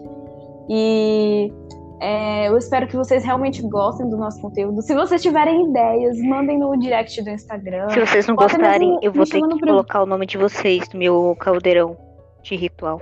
É isso? Aí, tipo, fato, é, é- vocês vão estar na minha lista negra, tá? tô brincando, tô brincando. Eu tô do falando muito um sério. O Vitor tem um Death Note em casa. Verdade, velho, é verdade. pra quem não sabe, é um anime, tá? Mas eu acho que a maioria sabe que é um anime, mas tudo bem. E se a gente algum dia fazer um podcast sobre anime? Sim, tá, tá, no, tá no roteiro, tá na ideia. Cara, cara, vamos, vamos fazer logo uma lista dos temas que a gente tem que Sim. fazer. tem Muita coisa. É porque assim, é, o material que eu tinha planejado tudo, pra vocês terem noção, eu tinha planejado já uns três meses ou mais de podcast com várias ideias, com vários temas. Caraca. Sim, eu sou bem organizada. E aí, tipo assim, assim que eu comecei o podcast, é, veio uma enxurrada de ideias do que eu. Caralho, eu quero falar de tudo. Então, de desde a- as séries que já foram lançadas, as séries que são as mais atuais. E aí, é, tá tudo lá, lá na casa do meu pai, né? Então eu tenho que ir lá, ou, ou eu pedi pra minha madrasta mandar as coisas pra mim. para eu poder jogar com vocês. Porque sim, meus amores, estamos com uma bancada nova no nosso podcast. Ei, a... Chico, não conta agora não, guarda segredo. Ah, é verdade. Sim, verdade. Mas nós temos uma bancada oficial do podcast. Eu, não, eu acho que vocês vão gostar. É, feedback gosta. Então, continuemos com o nosso trabalho e espero que vocês continuem se divertindo e achando graça de algumas piadas do jazz, dos conceitos e, e, e, das ideias super profundas e inteligentes do Victor e dos, dos momentos cotidianos do Enzo e, e de tantas outras As pessoas. As músicas que... dele. Sim, total. Foi incrível aquela música, sério. Tipo, foi uma das, das minhas melhores edições, logo dizendo. E, e eu acho que eu sempre eu tenho mesmo é de agradecer. É, faça o seu jabá, o Di, que eu já falei pra caralho, depois eu faço o meu. E não se esqueçam, tá, não olha... se esqueçam de assistir One Piece. Sim, não. One Piece é muito bom. Inclusive eu tenho uma blusa. Inclusive eu tenho uma blusa do One Piece. Só que eu sou muito poser, porque Me eu tenho essa blusa, mas eu nunca assisti One Piece. Me dá. Me dá. Me dá! Eu, não! Eu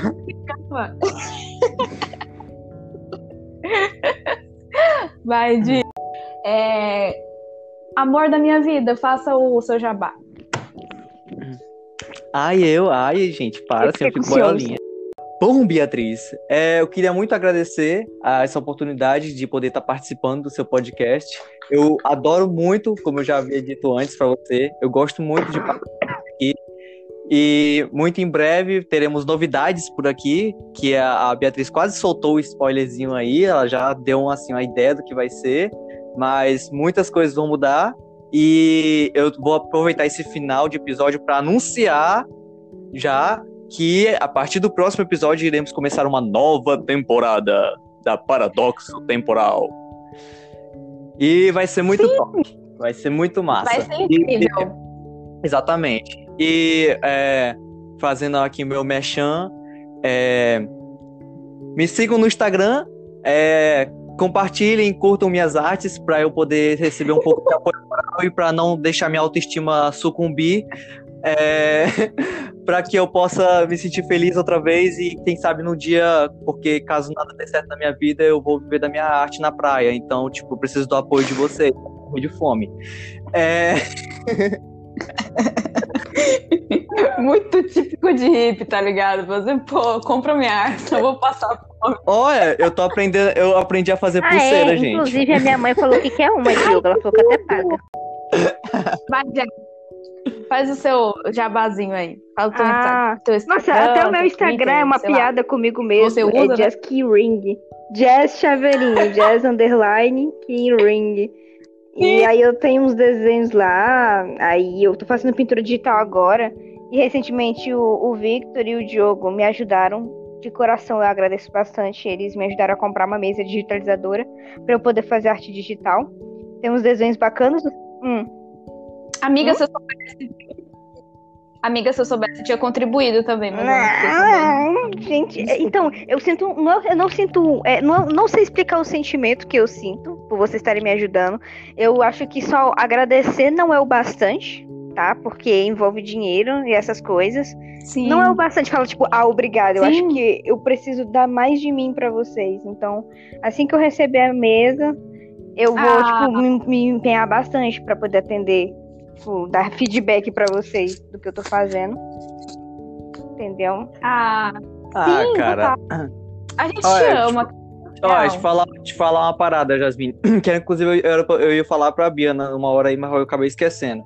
Que é assim, é, pra mim, um motivo de felicidade é ver meus amigos tendo sucesso na vida deles, cara. Pra mim, isso me dá Sim. muita felicidade, cara. Quando o Vitor falou ele estava participando daquele grupo, eles estavam desenvolvendo um jogo, cara, independente, que ele estava tomando a frente das coisas, eu fiquei feliz demais por ele. Tu é doido, cara.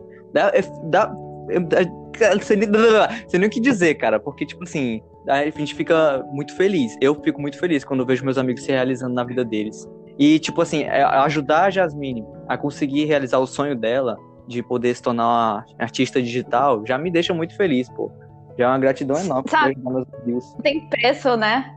É tipo. Não tem preço, é, mano. Sim, total. Eu também, tipo, eu tenho esse, esse lance de. É, quando eu vejo que meus amigos estão conquistando, sabe, estão crescendo, estão fazendo umas paradas diferentes, principalmente no mercado digital, assim, sabe? É, que trabalha com a rede, essas coisas assim, eu fico super feliz, sabe? Porque é um mercado difícil, sabe? É um, é um campo difícil. A gente que faz aqui podcast, a gente sabe como funciona. Mas, tipo, é muito foda. E eu super apoio, sabe? Tipo, quando eu vejo um desenho, eu vou lá, dou a minha curtida. Se pá, às vezes eu até compartilho no, no stories do, do, do, meu Instagram. Eu sei que eu não tenho muitos seguidores, mas eu mostro o trabalho de vocês, eu acho super importante. Então eu super, eu super compartilho da mesma ideia do Diogo, sabe? Pois é. Amo vocês. Obrigado por existir. Muito bom. Ah, eu também. ah, eu vou dar um abraço virtual em vocês. Tô me sentindo quentinha e amável. É. Bom, não, é, não esse negócio de que. Não, esse é o calor de Teresina mesmo, que é muito grande, filha, né? É outra coisa, não. Mano, nem fala, velho. Parece que a gente tô tá su... no inferno. Tô suando aqui, bicho. Pô, eu não tô tão suando porque eu tô no ar-condicionado, mas eu super entendo sua situação. Ah, cara. sai daqui, velho. Passei um ano ou mais da minha vida sem ventilador, porque os filha da puta lá de casa não comprou o ventilador pra mim. Então eu super entendo, tá, amiga? Mas enfim, é... eu quero fazer o meu jabá. Com licença. Bom, é... o meu Instagram é Bia Barbosa. É, eu voltei com o meu Twitter recentemente. E meu Twitter é Atena com TH, underline 2904, porque 29 de abril é meu aniversário, faz total sentido. E. É, que mais? Ah, tem, um pod, tem o, o, Instagram do podcast também, que é podcast. Não, Paradoxo Temporal Underline Podcast 2. Quem já ouviu e quem é ouviu, ouvinte mais antigo vai entender por que, que é dois, mas enfim. enfim, gente, eu queria dizer também que, bom, meio que esse é o, o, o episódio final, entre aspas, assim, de um ciclo que se fechou no, no nosso podcast, né? É, eu acho que os podcasts passados é, passados foram tipo pilotos com várias pessoas participando, com pessoas diferentes. E, e fui, eu fui ali tentando me encontrar, né? E tentando também é, encontrar em questão de, às vezes, convidar pessoas e às vezes as pessoas furarem, não dá certo, aquela coisa toda. Então, eu consegui encontrar um formato em que a galera gosta, que a galera curte e um formato em que realmente fica do jeito que eu sempre quis um podcast. E esse ciclo está se encerrando com esse episódio. Talvez esse episódio, para quem vai ouvir, talvez seja um pouco pesado, talvez não queiram escutar, e eu super entendo. E quem quiser também me criticar nas redes sociais do porquê que eu fiz esse episódio, é, falando um pouco mais sobre mim, sobre a minha intimidade, sobre quem eu sou de verdade, eu super entendo quem não aprovar. E eu tô cagando pra vocês, porque Meu isso que querem o meu bem e que também entendem a minha posição no sentido de me expor. E eu acho que quando a gente está trabalhando com mídia social, eu acho que a gente se expõe de uma certa forma. E eu queria que vocês me conhecessem um pouco melhor. E eu acho que essa foi a minha maneira que eu encontrei de mostrar isso para vocês é, sem ter que expor foto, é, expor um texto enorme, ou um poema íntimo, ou algo um pouco mais. Uma, algo assim, uma música, algo mais, mais algo um pouco mais que... subjetivo, né? Que você quis dizer. Isso, isso, justamente, justamente. É, eu queria que fosse algo verdadeiro, que fosse algo que vocês escutassem e entendessem, tipo, pô, ela não tá inventando, ou ela não é uma fraude, ou o que ela tá falando não é uma mentira. E esse foi o meu jeito, a minha forma. E eu espero que vocês entendam de verdade. Esse episódio foi feito com muito carinho. Talvez eu fale pra caralho nesse episódio, porque, enfim, né? Eu sou a. aqui que puxa a galera pra falar. Tem hora que a galera não fala? Aí eu falo. Mas é, queria dizer que estamos encerrando mais um ciclo. Eu agradeço todas as pessoas que estiveram comigo nessa caminhada é, por esses dois meses, que me incentivaram, que me deram feedback. E a gente vai entrar numa nova etapa do podcast com pessoas novas, com talvez um novo design, talvez, e com mais pontualidade, com mais é, coerência e relevância para vocês. E é isso que eu quero dizer. Muito obrigado. Eu amo todos vocês, todos que escutam, todos que compartilham, todos que fazem parte da minha vida, que fazem parte desse grande projeto que eu sempre quis fazer e hoje está dando certo. Então, fiquem com as energias do universo. Obrigada. Por que, que a gente fala as energias do, do universo? Por quê? Por quê? Porque a gente não É, sabe é a nossa grande incógnita. Mas enfim, Fiquem com luz. é mesmo? Tchau, gente. Sim. Viciada em Ghost aqui. Tchau. É que eu tô muito viciada em Oi. Ghost, mano. Vai tomar. Oi. Ghost. Ó, gente, é sério. Recomendação minha e da Jazz. Ouçam Ghost BC e escutem as músicas. Não, E não é letra não, letras, senão você vai que é querer adorar o. Satã. É experiência própria. Fiquem com as energias boas, com as energias ruins e com todo o nosso amor e carinho. E Sim. fiquem com o Ghost BC, que é muito bom. Namastê. Tchau. Namastê. Uh, beijo. Namastê. Muito obrigada. Sayonara.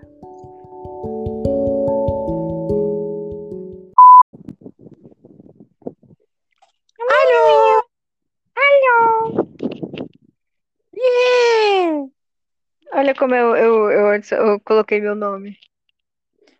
Leite? Ah, não. Por quê, velho? Ficou fofo. Leite. É. Muito bom. Ai, ai. Você sabe, você sabe por que, que mineiro não, não toma, toma leite frio? Por quê? Porque dói o dente? Ah, não, velho. Peraí, né? É, você sabe por que, que você não pode, você não pode namorar, namorar uma garota gaúcha? Por quê? Porque ela te bate? Ah, não. Você tá tirando essas pelas da onde? Ah, eu sei lá, velho, do nada. Abaixa um espírito de, de piadista e, e eu fico fazendo. Perdão. Meu Deus do céu. Espero que a Beatriz não invente de botar isso nos cortes finais. Aí do Já nada ela fiz bota essa- ali. Hum, eu Oi? já te falei, né? Eu já te falei qual o cachorro que fica no meio do corpo, né? Não. Um beagle. Ah, Tá. não! Péssimo.